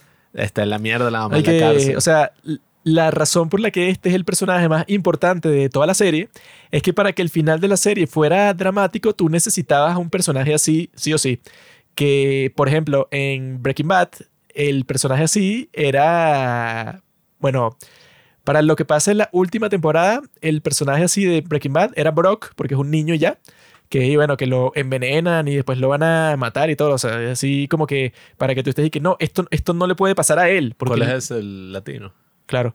que no, esto no le puede pasar a él porque él no ha hecho nada y lo quieren joder. Tanto Brock como Jesse, porque al final es con Jesse, bueno, que lo torturaron y todo, y es como que, bueno, a él, o sea, tienen que salvarlo sí o sí porque él ya las, supuestamente las cosas malas que ha hecho ya han sido superadas por todas las cosas que le han hecho a él. Tú siempre para el final de la historia tú necesitas un personaje así porque si no pasaba eso, entonces esta serie no, se, no iba a tener mucho impacto emocional al final. Porque los personajes que tenía eran unos desgraciados, o sea, como que ellos mismos ya estaban sucios, pues, o sea, ya habían hecho cosas terribles, habían cometido crímenes terribles. Pero esta chica, Kim Mimo, ella nunca hizo nada malo. Y cuando te muestran su historia, es la más trágica de todas. Porque bueno, la ponen a crecer primero con su abuela, que es una vieja pero insoportable. O sea, que la tipa cualquier cosa que hace está ahí que no, bueno, tú vas a vivir en la calle ahora, ya no te puedes quedar conmigo. Ah, cuando es niña que está que sí, nada y que no. Tú eh, la consigues ahí vestida como máscara, pues, o sea, vestida pues, con ropa así de señora y la broma y que no te pasaste. Y la deja afuera lloviendo todo y que bueno, joder, y la niña le da gripe. y que la tipa hace eso como mil veces, pues una maldita vieja de mierda que bueno, que le dejaron al, al bebé ahí, pues, o sea, su propia hija le dejó a su nieta. Y que bueno, cuídale ya, pero la tipa está con un drama y que bueno, qué fastidio, me dejaron esta niña. Aunque ella la quería. No. y ella, ¿verdad? Está Kim Mimo, yo creo que esa es la escena más perturbadora de todo el drama, cuando ella se pone a investigar sobre su madre y se hace como que la propia máscara y se pone a entrevistarse a sí misma y que mira, Mascara, ¿por qué, ¿por qué mataste gente? ella comienza a pretender que es su madre, o sea, ella se da cuenta, bueno, mi, mi mamá es esta asesina en serie famosa en todo el país. Y ella comienza a actuar como ella y a, a saltar en la cama como si estuviera haciendo un streaming, o sea, una camgirl una camgirl de, no sé, de qué, de seis años. Yo ¿qué es esto? Y entonces la, la, la, la, la, tipa se pone que si un, un, sostén por encima de la ropa. Y entonces, y gracias por estar aquí conmigo, amigos. Vamos a hacer un acto muy especial hoy. Y ahí es que entra la abuela, dice, ¿qué coño estás haciendo? Y digo, no, esta es la escena más perturbadora de todas, que ya cuando se pone la máscara se acuesta en, la cama y hace como si se está estrangulando a sí misma. Y yo, bueno, esta niña claramente necesita terapia porque, bueno, se dio cuenta de que su mamá es una asesina serial y reaccionó de la única forma que sabe hacerlo. O sea, se comienza a estrangular a, sí misma y grita y que ¡muere! ¡muere! Y yo, bueno, ya esto cuando yo vi eso, no, ya esto llegó como que un nivel de perversión total. No, y la vieja que hija de puta, porque, claro, Después es que uno se da cuenta y averigua que había todo un complot detrás. Pero lo que yo también veía como la gran tragedia es que si la vieja no hubiera hecho de las suyas, esto hubiera sido una niña feliz, o sea, tranquila. Sí, es que bueno, ella nunca hizo nada. O sea, luego te van a revelar cuando ella es miserable porque se ha tenido que cambiar de escuela muchas veces y hay un montón de artículos de que esta niña violenta, que se metió con esta otra niñita. Bueno, que eso puede, o sea, los tipos, los medios más sensacionalistas del mundo. Y que no, la hija de la asesina, como tuvo un problema en el colegio, eso es una noticia. Y bueno, ¿qué coño? Pero ahí te pone, bueno, que es raro porque al final de este capítulo, que es el quinto, sale la vieja esa, ¿no? La maldita que de alguna forma escapó del, del carro que lo lanzaron para el lago. Y yo cuando vi eso, yo lo primero que pensé es que, ah, ok, esa es la vieja. Pero como es imposible que ella haya sobrevivido, supongo que esto es como que una metáfora, como que un simbolismo que te está poniendo el que hizo la serie, para que tú pienses ah, mira, desde el más allá, desde la ultratumba, la vieja maldita esta se está riendo porque la hija de Mass Girl está teniendo una vida de mierda. Eso fue, pensé yo que era lo, lo, que te iban a mostrar. A mí me dio risa eso. Cuando sale la vieja, yo no, como supuestamente así hizo una operación y tal, yo no entendía allí que una de dos, o es una vieja maldita ahí que está viendo la pelea y que, ay, ¿por qué coño la muestran? O yo dije, ah, claro, esta es Mask Girl, que ella como que nunca fue a la cárcel. y ella, sí, yo que, o sea, no sé ni por qué coño pensé eso, y que, claro, esta es ella que pretendió ser una vieja para joderle la vida. ¿qué, qué coño, yo, ¿qué coño está pasando aquí, Yo lo que pensé es que, bueno, ok, como lo de DP, como el final de la segunda temporada de DP. Y bueno, como es imposible que tú estés viva, supongo que esto es una estupidez que lo pusieron ahí de simbolismo. Ah, no, mira, ella desde el más allá se está riendo. Pero luego cuando te muestran la historia, que no, es que ella, Mimo, era una niña, nada, pues, o sea, nadie sabía lo de Más Girl y tal. Y la maldita se volvió su persona de confianza. O sea, porque eso te lo iba mostrando en ese capítulo, que ella está de que no, la abuela Toboki, Ella que vendía la comida de la escuela y se convirtió como quien mi mejor amiga porque era la que me ayudaba cuando, me, cuando yo le estaba pasando mal. Que es Y- una maldita. Si te pegan, tú les devuelves el golpe peor. Exacto, o sea, o sea, le estuvo envenenando la mente desde que ella tenía, no sé, cinco años. Y yo estaba de que, bueno, ya esta tipa se pasó. O sea, Sí. ya llegó a una perversión total. Que es que no, sí, bueno, yo voy a hacerle la vida imposible a esta niña, que la estúpida no sabe que es su nieta, Mm. pues su hijo es un violador. Y yo le voy a hacer la vida imposible a ella, pero de la forma más enferma del mundo. Pues así como que siguiéndola cuando se muda y regando el rumor de que ella es la hija de Mask Girl para que ella sufra, pues. O sea, como que sufrimiento puro y ya. O sea, Fue tan fuerte la, la historia que te cuando te explican todo eso, que es en el capítulo siguiente, yo dije, no, esto no puede ser que la hija de puta esta, o sea, como que no, no contenta con todo lo que, con todo lo que hizo, pues, y que ya la que mató a su hijo ya está presa, y por toda su vida, pues, o sea, ya qué más quiere. De que no, voy a torturar a su hija, eh, y que eso, pues, o sea, como que se convierte en una persona tan cercana para ella que mimó mucho tiempo piense que no, bueno, eso, cua- cuando me sienta mal, llamo a la abuela, que así la llamaba, que sí es su abuela. la llamaba y que no, mira, que le estoy pasando mal porque me están tratando mal en nuestra nue- nueva escuela. Y cuando la maldita vieja se enteraba de eso, viajaba para ese sitio para regar el rumor y que pasara lo mismo otra vez. No, es una coño madre. Y fue súper cool como ese episodio donde te revelan eso. Al mismo tiempo se trata sobre la vida de Mimo o de, ¿cómo es? De Mommy en la cárcel. Entonces es así en blanco y negro como empieza, que es así tipo un poco como Better Call Saul. Ese es el próximo. Ajá, que es así, pues, o sea, empieza mostrándote toda la cosa que, verga, ese tipo sí está chévere. ya está ahí que, no, yo puedo ver esta serie. La ponen desnuda. Sí, qué mierda. La ponen desnuda y para que se incline para ver si tiene algo escondido en el trasero. Y yo no sé por qué no te muestran eso. O sea, porque te lo muestran desde otro ángulo. Y yo estoy, ajá, ajá, ya viene. No, pero sí te la muestran desnuda por detrás. Y yo, coño, Bueno, tiene un buen cuerpo. Pero, coño, usan esa misma referencia. Es como un poco lo que hace Better Call Saul y también un poco lo que hace Sympathy for Lady Vengeance. Porque en esa, además de que hay escenas donde de repente el color se van a blanco y negro, pasa lo, la broma esta de que no, ella consiguió a Jesucristo en la cárcel. Sí.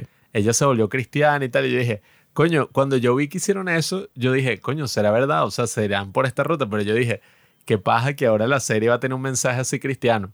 No, no. O sea, que la serie va a ser y que no, ella consiguió la paz con Cristo. Siempre era una farsa ahí. Sí, yo dije, qué mentira que la serie empieza así y al final, porque yo lo que pensé fue como de, coño, si esta fuera una serie cristiana, así, católica, tú le pones esto a una iglesia y le da un infarto, pues, porque la serie empieza como una tipa así y termina siendo que se vuelve así Bueno, el hacia el camino de director de la serie dijo que la razón por la que él puso esa parte en blanco y negro es porque cuando ella entra para la cárcel, ella ya no le quedaba nada, ya había sacrificado todo. Entonces era como que para demostrar que ella estaba ahí como, bueno, totalmente estéril, que ya la vida no tenía sentido. Claro, es que cuando tú muestras eso de que, no, esta es como la mafiosa de la cárcel, la que manda, no nos metemos con ella y tal.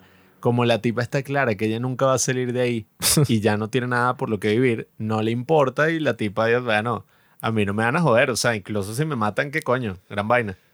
Y la tipa va y, y tiene así de sopita a la pobre gorda. Le cae a golpes a la misma gordita estúpida como 15 veces y, la mete en el confinamiento solitario una Sí. y otra y, y otra vez, hasta el punto que ya es gracioso porque ya es como la sexta vez y la tipa va y le cae a golpes de todas maneras y que no, bueno, confinamiento solitario y la tipa está, bueno, no me importa. No, y coño, el salto de tiempo... No, y tiene sentido que cambien de actriz, porque es que, bueno, Sí. si una de las características que lo dicen de la cárcel todo el tiempo es que, bueno, que la metieron en el confinamiento sol- solitario, pero mucho más tiempo de lo que era legal, como para castigarla, porque bueno, la tipa ya se estaba pasando, porque cada vez que la soltaban le caía golpes a la misma gorda. Entonces, bueno, que la metieron ahí ya, bueno, no sé, un mes, dos meses, tres meses. Y claro, ya cuando tú te imaginas que como el salto de tiempo luego de eso son como 11 años, entonces, bueno, claro, o sea, si ella se siguió comportando así por muchísimo tiempo, habrá llegado a un punto, bueno, que ya como persona cambió totalmente, pues, o sea, ya pasar tanto tiempo ella sola, habrá llegado un momento, bueno, que ya no se puede decir que es la misma persona y cambiaron de actriz. Sí, porque es que yo he visto que ese es como uno de los castigos más inhumanos que se pueden hacer. Por lo que Pero yo que vi. sí le dicen que el límite era dos semanas Por eso. y ella la metieron ahí 500 veces. Sí, porque yo he visto que, ajá, ok. Uno podría decir que más inhumano es que, no sé, te torturen y te queden collazo. o sea, No, eso es mejor. Eso es más... Pero, Más normal. bueno, dicen que el peo es que si a ti te dejan solo, pues así, mucho tiempo encerrado, lo que pasa es que sencillamente te vuelves loco, pues. Porque no es que, ay, bueno, el tipo está en una isla desierta, o no, o sea, tú literalmente estás metido en cuatro paredes, solo, no puedes hablar con nadie.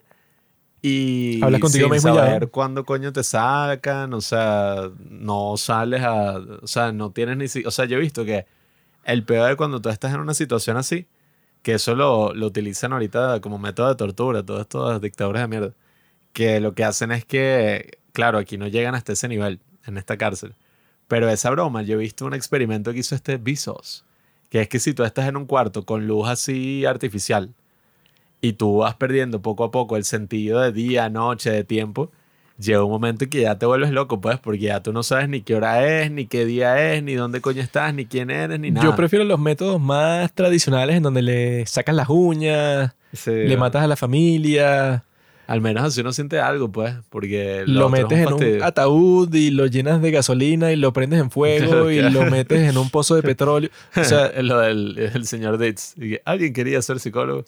cosas así. Pero es raro, ¿no? O sea, porque antes de este capítulo de la cárcel está el del colegio. Entonces es como que esta serie lo tiene todo. Mm. Y que en ese colegio, bueno, que esta niña, o sea, que es fino como te muestran como que la tortura nueva. O sea, porque es como que, ajá, ella ya pasó por eso, de que no, que ella dice, no, mi, mi mejor amiga fue la que contó el secreto. O sea, cuando ella tenía como cinco años, a la primera niñita que le metió un golpe fue porque ella pensaba que ella fue la que le contó el secreto y no, fue la maldita vieja de mierda esa. Y luego, cuando ella ya es mayor, no sé, cuando tenía, no sé, de qué, 12, 13 años, conoce a esta nueva niñita gordita de lente, que bueno, es uno de los personajes más graciosos de la serie. Porque esa niña como que se quiere volver su amiga de la nada cuando al principio ni se quería sentar con ella y que no, qué fastidio. Y que yo me quiero sentar con un chico, o sea, una niñita toda tonta. Que Y tiene una familia súper adorable, así, que la apoya. Que, que, ay, te compramos tu comida favorita. que, eh". o sea, ella se da cuenta de que la otra, bueno, tiene muchos problemas. Y ella se inventa la mentira y que no, es que mi papá volvió a llegar a la casa y nos cayó a golpe. Es Y es, es un alcohólico, un loco y nos tiene a todos así sometidos. Claro, para conectarse con la niña alternativa que su madre es una asesina serial. Entonces, es gracioso cuando la muestran cuando está con su familia, que es que, mira, y que tú querías que hiciéramos parrilla. Bueno, ya la hicimos y eso porque tú querías aquí, siéntate a comer. Y la tipa está ahí, no, déjeme en paz. Y cuando se mete en el cuarto, llama a su amiga y que, no, que mi papá se puso peor que nunca, esta maldita niña Sí, para no, relacionarse con la otra, ¿no? Y es gracioso porque las niñas así como populares del salón se le acercan a ella y que no, mira, que tú estas tarjetas de estos ídolos de K-pop y que las falsificaste y no las quieres vender, no, pero te las vamos a robar y las vamos a, destruir. O sea, es como que eh, a ella la tienen así eh, con el bullying también. Mientras que la otra niña nueva, bueno, que Kim Mimo, que como llegó para la escuela nueva, ella como que la va a proteger, pero porque eso, porque percibe que, ajá, que también es así, viene de un sitio lleno de problemas, cuando no es verdad, o sea, la tipa tiene que ser la familia perfecta. Y no, y que ellas se quieren ir a, vi- a vi- a vivir juntas, se quieren escapar, porque como que em, la trata de convencer de que se vayan de casa. Y digo, ¿qué te vas a ir tú de casa si tú vives, eh, eh, tienes tres hermanos y tus papás están relajados todo el tiempo y te dan la comida que tú quieres y, que, salen a pasear? Te O sea, compramos el pollo frito. Supongo que los de la familia esa son, mi- son millonarios porque ella llega del colegio y no sé si los tipos trabajan o qué, pero están ahí esperándola y le hicieron la comida y salen a pasear por ahí. Y que no, esta tipa. eh, bueno, es que eso, pues, una niña adolescente y dicen que criar a un ado- adolescente es lo más fastidioso que existe. Me o sea, imagino que es- Mikey así como papá de un adolescente. Que se van a revelar hasta por la cosa más común del mundo. Como Eh. esta, pues, o sea, que quieren tener una amiga y ya por eso le está vendiendo el andador al niño para tener dinero y que para irse a vivir sola, que, que, o sea, aunque tú le des todo al, a tu hijo, se le puede ocurrir la idea más pendeja de la historia, no, es que yo voy a vivir solo con una niñita que me encontré, que es amiga mía desde hace como tres días. O sea, una cosa así sin, sin sentido. Pero es fino cuando te construyen todo eso, porque todo el punto de construirse eso es ver en vivo como la traicionan y que eso, que te engañan, que te muestran que es como si la niñita estúpida esa que mintió de sus padres, te muestran como si ella le va a revelar el secreto de que esta chamita es hija de Mass Girl. Y uno piensa que, bueno, claro, esta gordita estúpida, si mintió por lo otro, obviamente también eh, le confesó esto a la bully, eso pues, a la que le estaba acosando del, del salón.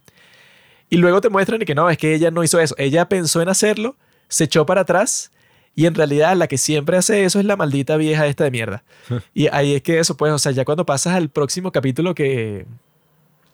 Es que te muestran todo eso de esta chica súper sexy y presa, que bueno, a mí me encantaría estar preso con ella y yo no me convertiría en mujer trans, Mm. que eso está pasando en Estados Unidos, que tú dices que eres mujer y te meten en una cárcel de mujeres. Bueno, yo haría eso con esta chica, esta nana. Eso pasó en Inglaterra y yo vi que el carajo se puso a tener sexo con todas y lo Claro, cambiaron de nuevo. eso es lo que yo haría. Con esta nana de esa, esa actriz que, que antes era ídolo de K-pop y el día de hoy tiene 32 años. Cuando vi eso y dije, "Ah, ¿cómo coño? ¿Qué? Tiene 32 años y está más buena imposible. Eso no debería ser posible. Ya a los 32 ya debería estar eh, destruida. Pero sí parece Better Call Saul, pues, o sea, el tipo es un copión. El tipo vio Better Call Saul y que no, claro, o sea, ese es como que el momento de tu vida en donde tú estás totalmente jodida y bueno, vamos a expresar eso con el blanco y negro. Ese es el capítulo que es como que el más, digamos, el más sutil, o sea, el que tiene como que menos historia en el que no pasa nada así como que muy dramático, sino que lo que hacen es que te muestran que la gorda esa que es como que la dueña de la cárcel, que tiene así como que unas conversaciones con la jefa de la cárcel así, pero bueno, eso, como que la jefa en verdad es ella. Y te muestran que ella tiene todo el control y que la otra la, la meten en el confinamiento solitario como mil veces y tal. O sea, como que mostrándote cuáles son las consecuencias de todo lo que viste en los capítulos pasados. Pero lo raro es que esta serie no parece una serie, porque no tiene ninguna, digamos, una consistencia. Y eso no es malo, sino que es como que no, es como que, o sea, la serie no demanda, o sea, no te pide una consistencia, sino que tú de repente puedes hacer un capítulo en una secundaria y luego puedes hacer un capítulo en la cárcel y luego otro en donde combinas todo eso y eso lo haces mucho más dramático, o sea, eso está perfecto. Hasta el punto de que eso puede, o sea, que llegas al capítulo número 6, eh, que es en donde ya se ponen a conectar todo lo que va a pasar. Y ahí es que, bueno, que ponen a esta nueva actriz que también hace tremendo papel, porque es como que tú sí te crees que la tipa está toda dañada, que ella ya cuando entró a la cárcel ya se convirtió en una persona totalmente distinta, pero no fue inmediato, sino bueno, fue un salto de tiempo como de 12 años, creo que fue del 2011 al 2023. Y ella está ahí, bueno, bien jodida, pues, o sea, está metida en la cárcel, pero como que ya aprendió a vivir ahí. Pero esa actriz que la ponen a interpretarla a ella, bueno, tú le ves el rostro y la tipa está como que, bueno, o sea, deprimida, o sea, está destruida. Sí, además la caraja que sí que ni habla. Es otra persona completamente distinta. que gracioso que ponen a una super sucia ahí también, en ese Ah, sí. capítulo. Pero una- dañada la. Una loquita ahí con la cara tatuada y el cuello y todo, y que tú eres más girl. No, sí, yo estoy aquí porque soy tu fan, porque yo le corté el pene a mi novio. Mm. Y la tipa, una zorra, o sea, se veía riquísima. Y no, y que yo soy tu fan. Y la tipa no le dice nada, más girl la ignora completamente. Ahí que bueno, ellos sí no tienen nada por qué vivir en lo absoluto. eh, pero te sigue mostrando la dinámica de la cárcel, que ya está, bueno, ajá, sobreviviendo, pero como que no le importa. O sea, ahora sí no le importa nada. No habla con nadie, pero pasa esa cuestión de cuando es y que no, sí, la, eh, como que cambia la alcaldesa de la cárcel y ahora es una tipa súper cristiana fastidiosa que le dice a cada una de las presas que te amo, tú eres perfecta y, Y la tal. tipa es que sí, más severa aún y más maldita que la otra. No, y que eso, que si le mete unas patadas a los empleados y es gracioso porque ella cuando está en público, no, sí, Cristo y tal. Pero cuando están en privado es que no, mira, perra, que no hiciste bien la cosa. y, o sea, eso, como que se comporta como una loca. ¿No? Y, y cuando la otra quiere escapar, es y que, no, ¿cómo es posible después de todo lo del amor que Sí. yo les di, vaina, y que... ¿Y cómo es posible? No, sí, que Mínimo un mes. Métala en confinamiento, o sea, el mayor tiempo que puedas, no me importa. Y al final pasó como dos meses y pico ahí. No, que fue un vacilón que di que, no, el tiempo máximo permitido, o sea, mínimo un mes y que, señora, lo máximo son dos semanas. Sí, no, no, no. No, y ahí es que le da una patada a la tipa y que busca la manera, pendeja. Sí, y mierda, esto no le importa nada. No. Pero y, ahí- ahí es que la otra se da cuenta y bueno, voy a fingir que soy cristiana. Y funciona, pues, o sea, le dice, no, sí, yo ya cambié, ya aprendí, no, porque le, le dan la Biblia. Cuando, bueno, y supongo que cuando pasó ahí todo ese tiempo, se habrá leído la Biblia completa 15 veces porque no tiene más nada que hacer. Yo me lo creí, yo dije, coño. Qué No, yo no pensé que se había transformado porque, bueno, esa tipa, esa actriz tiene como que una cara de maldita así que no me creí que no, sí, ahora es cristiana. Y luego llega la maldita vieja esa de mierda a la cárcel como que para echarle en cara así de que ella, bueno, está libre y contarle toda la historia de que sobrevivió y tal. Y es interesante como te muestran que la maldita vieja como que dice que no, es que yo cuando te vi que pasa algo parecido como en Secret Sunshine, que es que no, es que yo te vi a ti, que no, sí, que Dios, que tú eras súper cristiana ahora y que no te arrepentías de nada y que te sentías muy bien. Y ella pensó que cómo tú te vas a sentir bien si tú eres una maldita y tal que mató a mi hijo. Pero es gracioso porque ya para ese punto no aplica, pues ella, parece- ella, lleva 10 años torturando a su hija. Entonces, bueno, ya tú no te puedes indignar por eso. Sí, ¿no? Y, o sea, ya que eso me parece como lo más loco, ¿no? De, de esas condenas y que no, cadena perpetua. Porque, ajá, o sea, ¿qué tienes ahí para vivir? Cuando ya tú sabes que nunca vas a salir de ese sitio. Ahora, que yo he visto que hay presos que como que les gusta esa vida de cárcel así. O sea, porque Ahora, tienes en como que... Redemption dice que ya te acostumbras y ya más bien no quieres salir. te conviertes en una persona que solo vive ahí, que bueno, que sabes cómo funciona todo y eres como que el sabio del sitio porque bueno, estás ahí toda tu vida, no sé, una cosa así, pero... O sea, muchas personas piensan y bueno, es mejor eso que me maten y ya. Así que bueno, lo disfruto como está. Pero es loco como esa maldita vieja llega y le cuenta toda la historia.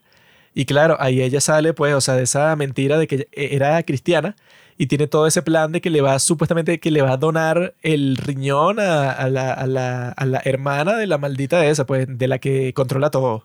A la hija. Y que no, sí, que no, sí, que yo te lo voy a dar de gratis, que no, sí, o sea, la tipa... y la otra maldita... La otra hecha es una mafiosa, ¿no? Bueno, La otra maldita que le dice, no, bueno, pero yo quiero, no sé, que una, una foto de, de mi hija. Y la tipa va y la Sí. falsifica con una empresa de actores.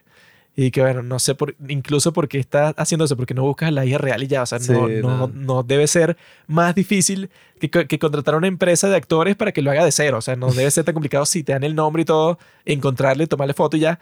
Pero la tipa está como que, no, sí, bueno, te voy a supuestamente complacer para que tú simplemente le des el órgano a esta persona, porque si no, bueno, no, y es un no le sirve de nada. Porque además la vaina no se podía, o sea, es ilegal. Claro. Entonces, y que no, nadie se puede enterar que esta tipa está ahí tal. Entonces la llevan esposada, vestida así de civil, con unos mafiosos, pues prácticamente ahí que la cuiden. Y yo, qué verga, o sea, esta vaina, al final, cuando pasa todo lo que pasa, el cuento no, o sea, habrá sido la vaina más compleja. No, es que ella fue al hospital. dije, ¿Qué coño estaban haciendo ustedes ahí? Sí, no, o sea, nada. La llevamos a un paseo y ella, eh, no sé por qué, terminó en el hospital y, no, y la tipa de eso salta por la ventana Sí, que y aterriza ahí, que bueno, que tiene la suerte, ¿no? Y entonces salta de nuevo y cae en una camioneta y después cae al piso y después una tipa la atropella y la tipa le roba el auto y Fue se va. gracioso cómo se lo robó. Yo, qué, qué huevoneada la otra. Si estuviera en Venezuela, eso no pasa. Y que, La ey, ey, ey, cuidado, ey, ey. Que, ay, no, perdón, ¿qué le pasó? Y la tipa como que se levanta y va caminando lentamente y que, ok, y prende el carro y que, chao. Y la y se otra, va. ¿a qué? Es mi carro. Y señora, ¿qué está haciendo? Eso es mío. Y la tipa ya se fue. No, y la otra, cuando la recogen así en la calle, en la carretera, pues, para llevarla al sitio. No, es que mi marido, yo me lancé del carro y, vaina". Y cuando van en la radio y que eh, tiene el pelo corto, está vestida así, tiene un moretón en la cara, le dije, mierda. No, y que ahí- es cuando, bueno, ya en el último capítulo, lo último que queda es que la vieja esa le dijo, mira, yo la voy a matar. O sea, y que tú vas a sufrir lo que yo sufrí. O sea, eso, la pérdida de, un hijo. No sé ni cómo sigue viva la vieja esa de mierda en ese momento, porque, ajá, sobreviviste, pero han pasado 12 años, o sea, ya muerte. Y la tipa eh, es tan sádica que tiene una cámara preparada. O sea, no es que la quiere matar y ya, y que la otra se entere y que, mira, tu hija está muerta. Quiere grabar su Sino que dije, no, sí, yo lo voy a grabar y te lo, y te lo voy a mandar. O sea, es una Aunque enferma. bueno, es buena porque el método de morir no iba a ser tan fuerte. Era que le iba a poner un gas ahí, una briqueta y le iba a ahogar. No, y que yo pensé, yo lo que creí que iba a pasar es que, bueno, como la niñita esa mimó, ahora está viviendo con ella y la niñita es toda cuchi así y la trata muy bien porque, ah, no, sí, tú eres mi abuela Toboki. Sí. Yo pensé que ella iba a llegar a un momento que decir, bueno, yo no la puedo matar, qué carajo. Entonces ella como que se iba a sensibilizar, pero en el momento que ella estaba haciendo eso, iban a llegar todo el mundo pensando que la iba a matar y la iban a joder cuando ella ya no la iba a matar porque ajá, ya, ya como que el corazón le había crecido. Bueno, es que yo pensé justo eso, solo que también yo dije, bueno, ya esta caraja, prácticamente cuando tenía la otra, pues la amiga que le iba a matar, ella dijo y que no, bueno, le voy a creer el cuento y tal, y ella va a ser mi ayudante y toda esta vaina. Y la traicionaron tan traicionada que la tipa dijo y que no, o sea, porque casi se muere por eso, que la tipa dijo y que no, le voy a tapar la boca. Si le escucho un poco más, ya, o sea, me va a convencer. Yo pensé que al final sí lo iba a hacer, sobre todo cuando la niñita le hizo una torta de cumpleaños con unos Sí. chocopaya y yo que no, Y que quiero trabajar para que tú te vayas de vacaciones. Y yo, coño, sí, yo y que, maldita, bueno. Dios te está mandando una señal. Sí, esta podría ser tu hija. O sea, ella Sí. no quiere vivir con la abuela, quizá puede vivir contigo, pero la hija de puta esa estaba tan, tan pervertida en su mente que no se le ocurría eso como posibilidad. Quería que, Sí, bueno, o sea, no. ya que coño, ya por qué la vas a matar, si eso nadie gana nada, o sea, ya a nadie le importa eso. Y que si tú crees en Dios, mami, Dios te está mandando, bueno, o sea, el mayor regalo y que mira, te doy otro hijo que te ama incondicionalmente y dice mariqueras como esas y no, bueno, yo voy a ir a hacer dinero para ahorrar, para mandarte vacaciones, que tú nunca más te dejes de trabajar. Y yo, mierda, maldita esta, le dicen todo eso. Y en la tarde ella estuvo comprando una cámara y unas sogas y una vaina para matarla. No, y que- y le está envenenando. Ah, y le estaba metiendo un somnífero en la comida allí, que qué bola. No, y es una maldita porque le hace tremenda comida que si con 10 Sí. platicos distintos y que no, come, come, sí, qué rico. Sí, llegué, Y que esta maldita falsa, o sea, porque eso, la tipa, si tú te das cuenta, la forma en la que habla, ella particularmente eso, está hablando así como si fuera una vieja estúpida. Pues, o sea, cuando ella pretende ser la abuela Toboki y tal, la forma en la que habla es como hablan las viejitas en los que hay dramas así, las que son como que las cuchi, pues, la- las que son así adorables y que, ay, yo solo soy una viejita y tal, así las más inocentes posible. Ella habla como son esas, pero eso, pues, o sea, como que se, se cree el papel completamente. Y ya cuando está terminando todo, yo creo que eso era lo más importante, que tú tuvieras un personaje así como mimo ahí. Porque si no, no hay drama. O sea, ya la otra, bueno, pasó 12 años en la cárcel. La vieja esta es una maldita. La mamá de Mommy, obviamente, bueno, desde el principio te la ponen como una loca. Eh, ya todos los personajes que quedaban, y bueno, yo no, me, no puedo simpatizar con ninguno ya. O sea, los que quedan, bueno, están destruidos por la vida de una forma u otra. Y están todos viejos y, o sea, no, no hay nadie que yo pueda apoyar aquí. Tenías que tener a ese personaje de aquí mismo sí o sí, y por eso es que el final sí es emocionante. Yo al final está ahí, no, sí, sálvenla porque ella no ha hecho nada y la tienen amarrada y la van a matar sin razón. Cuando llegué el policía, yo dije, mierda, porque yo dije, estaba, o sea, primero, ¿cómo coño la vas a descubrir? Porque es súper loco. Está en un exista- sótano, en una cueva y... Sí, pero yo dije, bueno, ok, la tiene en un sótano, en un cuarto. No, no es un sótano normal, sino que la vaina es que Una sí, cueva, ¿no? sí, o sea, una cueva, sí, una vaina que sí. una cueva conectada con la casa, no sé ni cómo coño existe eso ahí. Sí, Pero bueno, que ajá, tú te imaginas, si te meten ahí, nadie te va a escuchar, pues una vaina Y el a carajo, prueba de ruido. escuché que ayuda. Y yo chique, ya va, espera, déjame volver a entrar a la casa. Y que no, aquí hay una tipa. Y yo, ahí yo dije, qué bolas que la tipa, por huir de la cárcel y todo ese pedo, causó también. No, y que una ahí construyen el drama muy bien porque como que te ponen que todo el mundo va para allá, pero tú no sabes si van a llegar o no.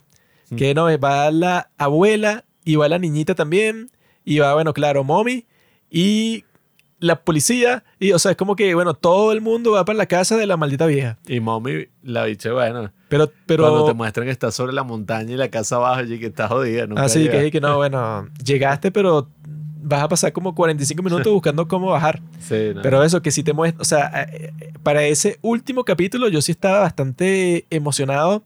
Eh, así, eso pues, o sea, que yo sentía que sí estaba con una ansiedad como que, bueno, sálvenla. Eh, que no había sentido con los demás personajes, porque con los demás personajes yo estaba ahí, bueno, ajá, unos son malditos por un lado y se pueden defender, pues, o sea, no son unas niñitas y ya. Pero con esta yo sí estaba de que no, es que la tienen que salvar sí o sí, ¿no? pues es una tipa que la torturaron toda su vida y que el final es que la maten a los 13 años, pues, o sea, la vida más miserable de la historia. y todos están corriendo para allá, entonces sería lo más trágico del mundo y no, todos están corriendo para allá, pero al final la matan y ya, de mierda. Y la mata una persona en la cual ella confiaba 100%, o sea que sí, una vaina horrible. Entonces, eso sí fue genial que lo hacen al final. Y bueno, después viene eso de que comienzan a pelear con la maldita vieja y la maldita de fuerte. O sea, la tiran al piso y la golpean en la cabeza con un ladrillo y todo. Y ella se levanta y todo. Eh, que eso fue algo que yo aprendí en este juego de Last of Us 2. Que en The Last of Us 2, no sé por qué, pero pasa como 10 veces. O sea, no, no es spoiler, pero pasa como 10 veces que una persona le apunta una pistola a otra y la persona a la que le apuntaron la pistola al principio saca una pistola y le dispara a esa persona que te apuntó eh, en primer lugar. Y eso pasa, no sé, como cinco veces en el juego. Y yo en ese juego, o sea, que eso no lo controlas tú, sino que es parte de la historia. Pero yo estaba, bueno, si alguna vez en mi vida estoy en una situación en donde dije que no, mira, una persona que te va a matar o que tú la vas a matar, lo, lo que sea bueno, eso no es que te apunto la pistola. Si te apunto, te disparo inmediatamente y como 15 veces. Que eso cuando llega Mommy por fin a la casa de la vieja, eh, que bueno, que la vieja estaba matando a su mamá, a la otra vieja, pues ya ahí todas son viejas. Cuando llega Mommy, le mete un golpe súper fuerte con un ladrillo en la cabeza. Y yo estaba, mira, cuando tú haces eso, literalmente le tienes que partir la cabeza, pero eso, sí, tienes que reventarle el cráneo completo. Porque luego cuando baja a buscar a las niñas, baja entonces la maldita vieja luego de apuñalar a la mamá otra vez que sí. en el cuello. Y que mira, esa maldita, o eso, cualquier persona que tú quieras matar, eso es un consejo para la vida. Tienes que matarla. pero no matar a nadie, pero... No, siempre tienes que matar. pero esa, eso es como el, el del segundo capítulo. Ese maldito que supuestamente estaba muerto, remátalo. O sea, de una. No, bueno. A todos. Llama a la policía. No, no, a cualquier persona que tú veas que se está muriendo, remátalo. Porque eso fue lo que yo aprendí de ese maldito juego. Porque en ese maldito juego hay como cinco partes de la historia que es que, o sea, la niña, o sea, que es la que protagoniza ese juego, llega a un sitio y nadie le espera, o sea, llega de sorpresa y le saca la pistola a una persona que está sí de espalda. Y yo estoy como, bueno, dispara. Y entonces, cuando pasa eso, la otra persona que está de espalda se voltea, ve quién es, saca la pistola las dos se están apostando y luego le dispara a la que le apuntó primero. Y ¿qué, ¿qué hiciste, estúpida? Tenías toda la ventaja del mundo y la desperdiciaste. Y lo mismo pasa en esta, pero eso pues es por efecto dramático porque si no, no funciona. Pero, pero, yo, pero yo lo que estaba pensando es que, o sea, si tienes la más mínima ventaja, reviéntala. Es como un profesor de teatro ahí que teníamos que él y que no, yo salí con una actriz de ahí, una vieja, una tipa ahí que todo el mundo dice, ah, claro, de la telenovela tal. Y entonces tuvo un altercado con el director de una obra en la que ella estaba y que él, ese tipo no va a venir a la obra y que no lo quiero aquí. Y yo me llegué a la obra el día del estreno con un revólver, así escondido. Y entonces no sé ¿qué? Con un revólver. Entonces mi amigo Robbie y estaba cargada. Y dije, claro. ¿De qué me sirve una pistola si no está cargada? Y dije, qué mentiroso, ese dicho no ha visto una pistola en su vida. Tipo serio. Y dije, ay, ¿qué coño ibas a hacer con el revólver cargado, weón? ¿Qué voy a hacer? Le disparo la cara. que, te vas a suicidar, es lo que... Pongo una bala entre ceja y ceja. y el bicho preso de por vida por la vaina más estúpida de la historia.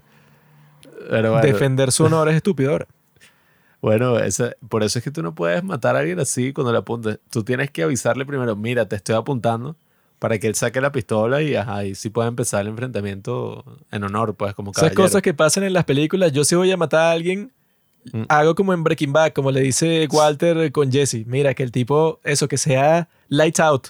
Tipo está caminando por la calle y de repente siente el cañón de la pistola detrás de la cabeza, listo, el tipo ni se enteró. Eso es lo que, eso es lo que yo haría. No que, oye, amigo, te apunto con la pistola y después, ¿sabes por qué te estoy haciendo esto? Porque tú hace tres años te el polvo ya, ese coño madre que dicho le echó a la caraja, pues quiero decir que no, ella va a pensar que tiene una gripe fuerte y en verdad se va a morir así rapidito, puede ser los dos días y qué mierda. Pero bueno, el, ese último suspenso así que lo fueron construyendo con el policía y después cuando llegan todos a la casa y es así como mierda, porque ajá, o sea, la tipa, la otra cuando está ahí que es inconsciente y que mierda, qué coño, y la mató. Cuando está todo ese suspenso ahí, coño, era así tal cual como una de esas películas coreanas que también hemos visto que son así de terror, de suspenso, de todo, y uno está como, mamá huevo, porque la otra se convirtió en un monstruo. O sea, al principio medio dudó y dijo, bueno, ya qué mierda, esta es mi vida, tácata. Y la tipa mató a la mamá de la otra hacia cuchillazo hasta que llega este gran clímax donde uno dice, bueno, ya, o sea, ya salvó a las niñas, ok, llegó la policía, pero listo, pues. O sea, que dije, ¿qué, qué más va a pasar? Y sale la maldita vieja así con el rifle y que, bueno, no jodas. La cagada que, o sea, literalmente eran como 30 policías y la vieja estaba tan loca que, que gracias Dios, me mandaste tu caballería, tu soldado. Y yo digo, bueno, no sé, o sea, la vieja irá a matar a la tipa y la otra le meten su tiro, no sé. Y la maldita y que vas a sufrir lo mismo que yo sufrí. Y le apunta a la niña allí que no. Y yo, a mí me de risa que la policía estaría. ¿Qué?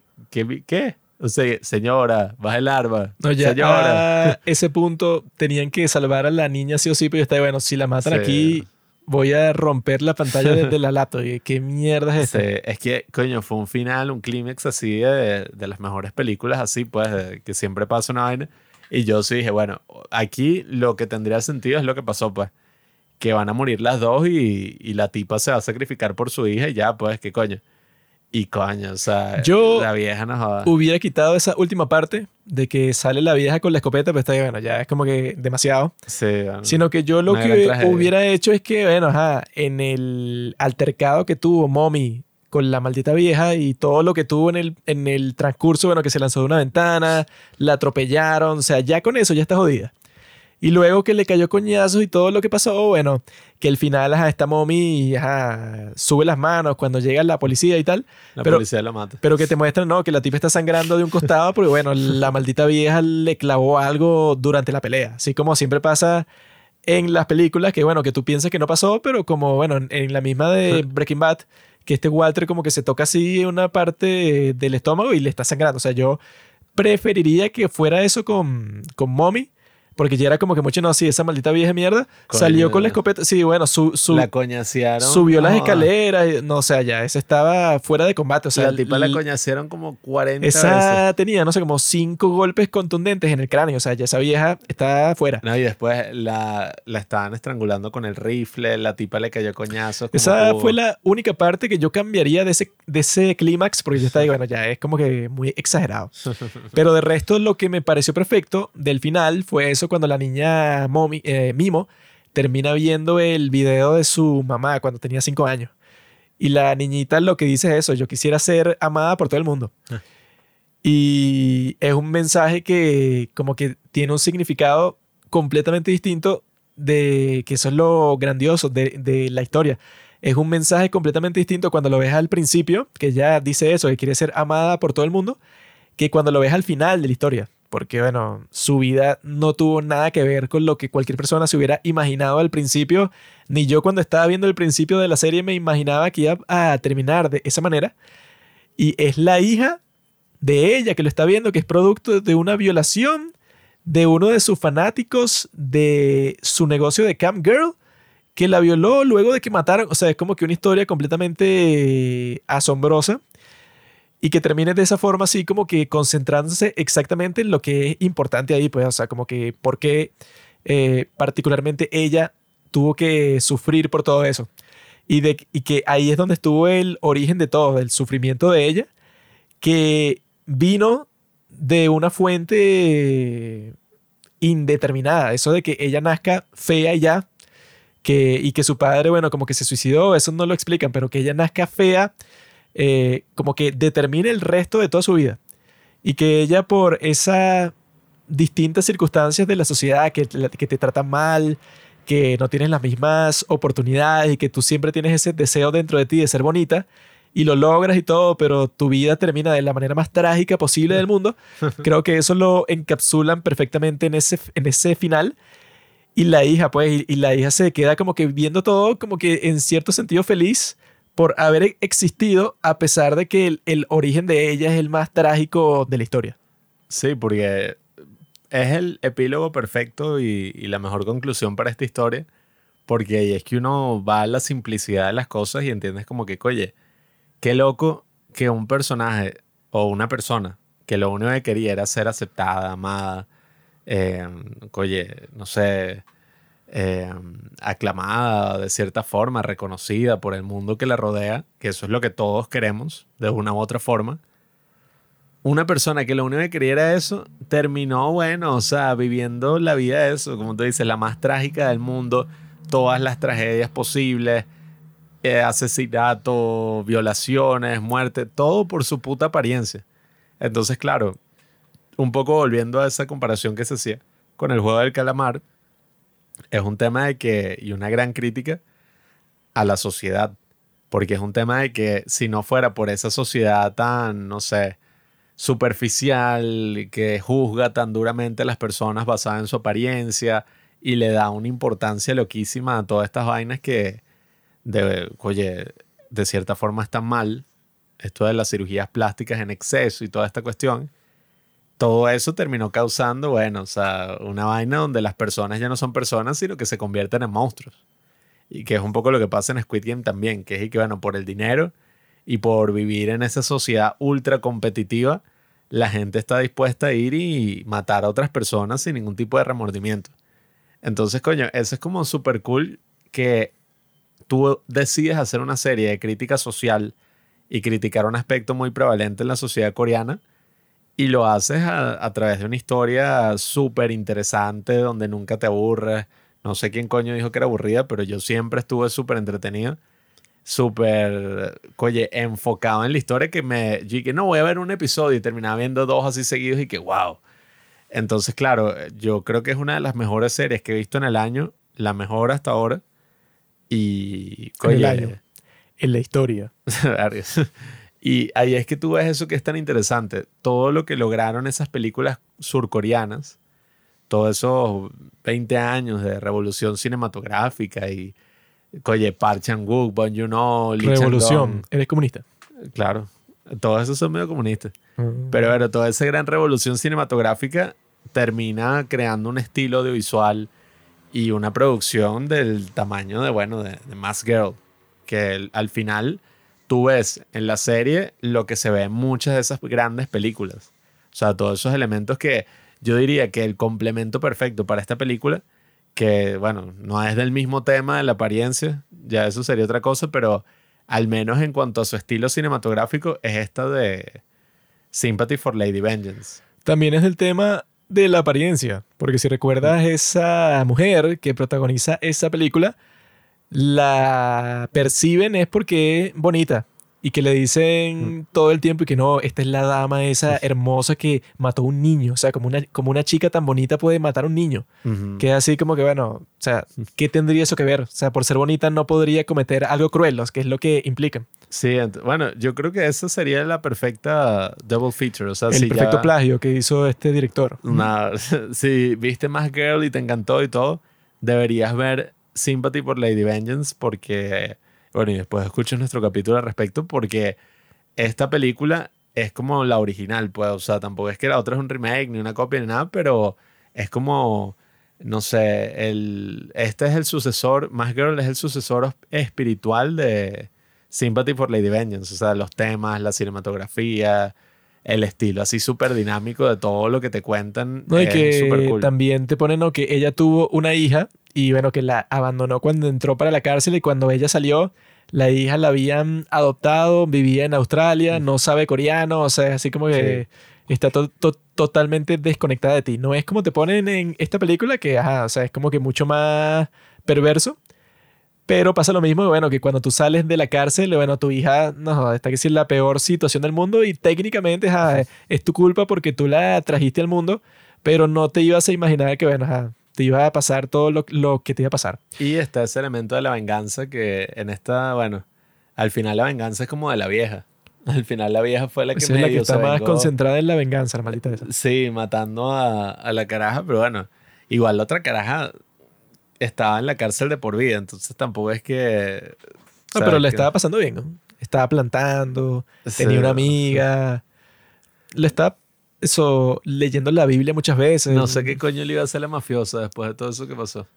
Imagínate. Pero yo creo que eso, a, mí lo que más me gustó es ese final, que a pesar de que todo es una perversión y una locura y, bueno, y todo el mundo se muere y todo el mundo se odia, o sea, es una cosa horrible, al final la chica esta mimo simboliza como que ajá, pasó todo eso y es terrible, pero la adoptó la familia de la otra niñita tonta y ella al final se ve feliz. O sea, pasó todo eso y ajá, bueno, tendrá que ser el peor trauma de toda la historia, pues ir a terapia. su bueno. mamá, bueno, no, es que bueno, yo creo que ella incluso sin terapia y todo, vaya que chuta, se dio. O sea, creo que lo único que la pudo haber traumado como tal es... Secuestro. Lo, ajá, eso, lo, lo, no, y lo de la la maldita abuela, falsa pues. esa, pues, Sí. que fue una mentira toda su vida. Es que imagínate, yo cuando la tipa se despertó, dije, ¿qué coño estará pensando la caraja? O sea, ¿qué? qué? Estará pensando que, bueno, esto será una pesadilla. O sea, no Sí. tiene sentido que esta viejita me tenga amarrada en una cueva y esté prendiendo una maldita estufa para envenenarme. No, y que, o sea, ella, el problema con su madre, yo creo que lo resolvió completamente. Bueno, tu madre salió de la cárcel, te salvó y luego te salvó de nuevo. O sea, te salvó la vida dos veces. O sea, que el trauma que ella tenía de que no conocía a su mamá y se sentía abandonada, ese trauma ya no debe existir, pero bueno, te salvó, pero, o sea, demostró de la manera más fuerte posible que se, se, se preocupaba por ti, o sea, totalmente. Hmm. El trauma debe ser ese, pues, o sea, que la maldita vieja esa, bueno, los primeros 13 años de tu vida fueron una mentira. Ese debe ser el trauma real. Pero en, pero en general, cuando ella está ahí, bueno, viendo el video antiguo de su madre y eso, ella se ve feliz. O sea, se ve que no lamenta estar viva. Que eso es en lo que consiste la felicidad. Si tú no lamentas estar vivo, significa que eres muy feliz. Y yo creo que. yo creo que ese es el mensaje de esta serie, ¿ves? Eh, Si tú no lamentas estar vivo y estás feliz, o sea, ¿qué es lo que significa? Eh, no importa si tú naciste porque tu papá se violó a tu mamá y en acto seguido tu mamá mató a tu papá y todo el mundo te odia porque eres hija de una asesina y toda tu vida es una mierda y una mentira. Si ella, que es una santa y no le ha pasado nada, o sea, ella nunca ha hecho nada terrible, eh, si ella puede sonreír al final de todo eso, yo creo que es lo que te están diciendo, pues, o sea, no tú puedes ser tan fuerte como Kim Mimo, y yo creo que eso es un gran mensaje para todas las niñas del mundo que vean esta serie. Si tú tienes 13 años y viste Mask Girl, el final yo creo que te va a dejar bastante reconfortada. Entonces, sí, bueno, si yo soy una niña de, de 13 años normal que, que ve la serie y se siente triste por cualquier razón tonta, no debería sentirme triste porque Kim Mimo, al parecer, está sonriendo, está feliz y no está yendo a terapia porque no te lo muestran, simplemente está con una nueva familia.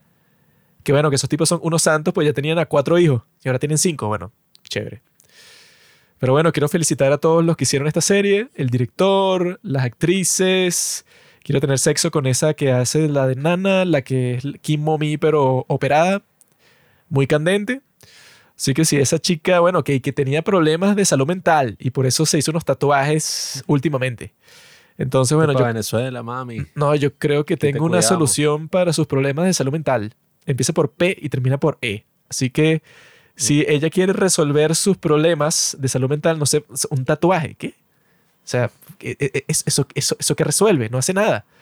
En cambio, la medicina que yo tengo para ti, yo creo que va a resolver todos tus problemas de salud mental para siempre, pues. O sea, va a ser una solución definitiva. Así que, bueno, si ella, que tiene 32 años, eh, le hace falta algo, yo creo que es esto. Así que, bueno, esa es mi oferta. Y bueno, ya saben, para el próximo domingo de drama hay que ver la película que hizo el director de esta serie. Solo he hecho una. La veremos y bueno, les contaremos qué nos pareció. Ya saben, amigos, no crean que la belleza es externa, sino que es solamente interna. Si te sientes fea, no te sientas, a menos que por dentro también sea fea. En ese caso, sí, bueno, eres una mierda.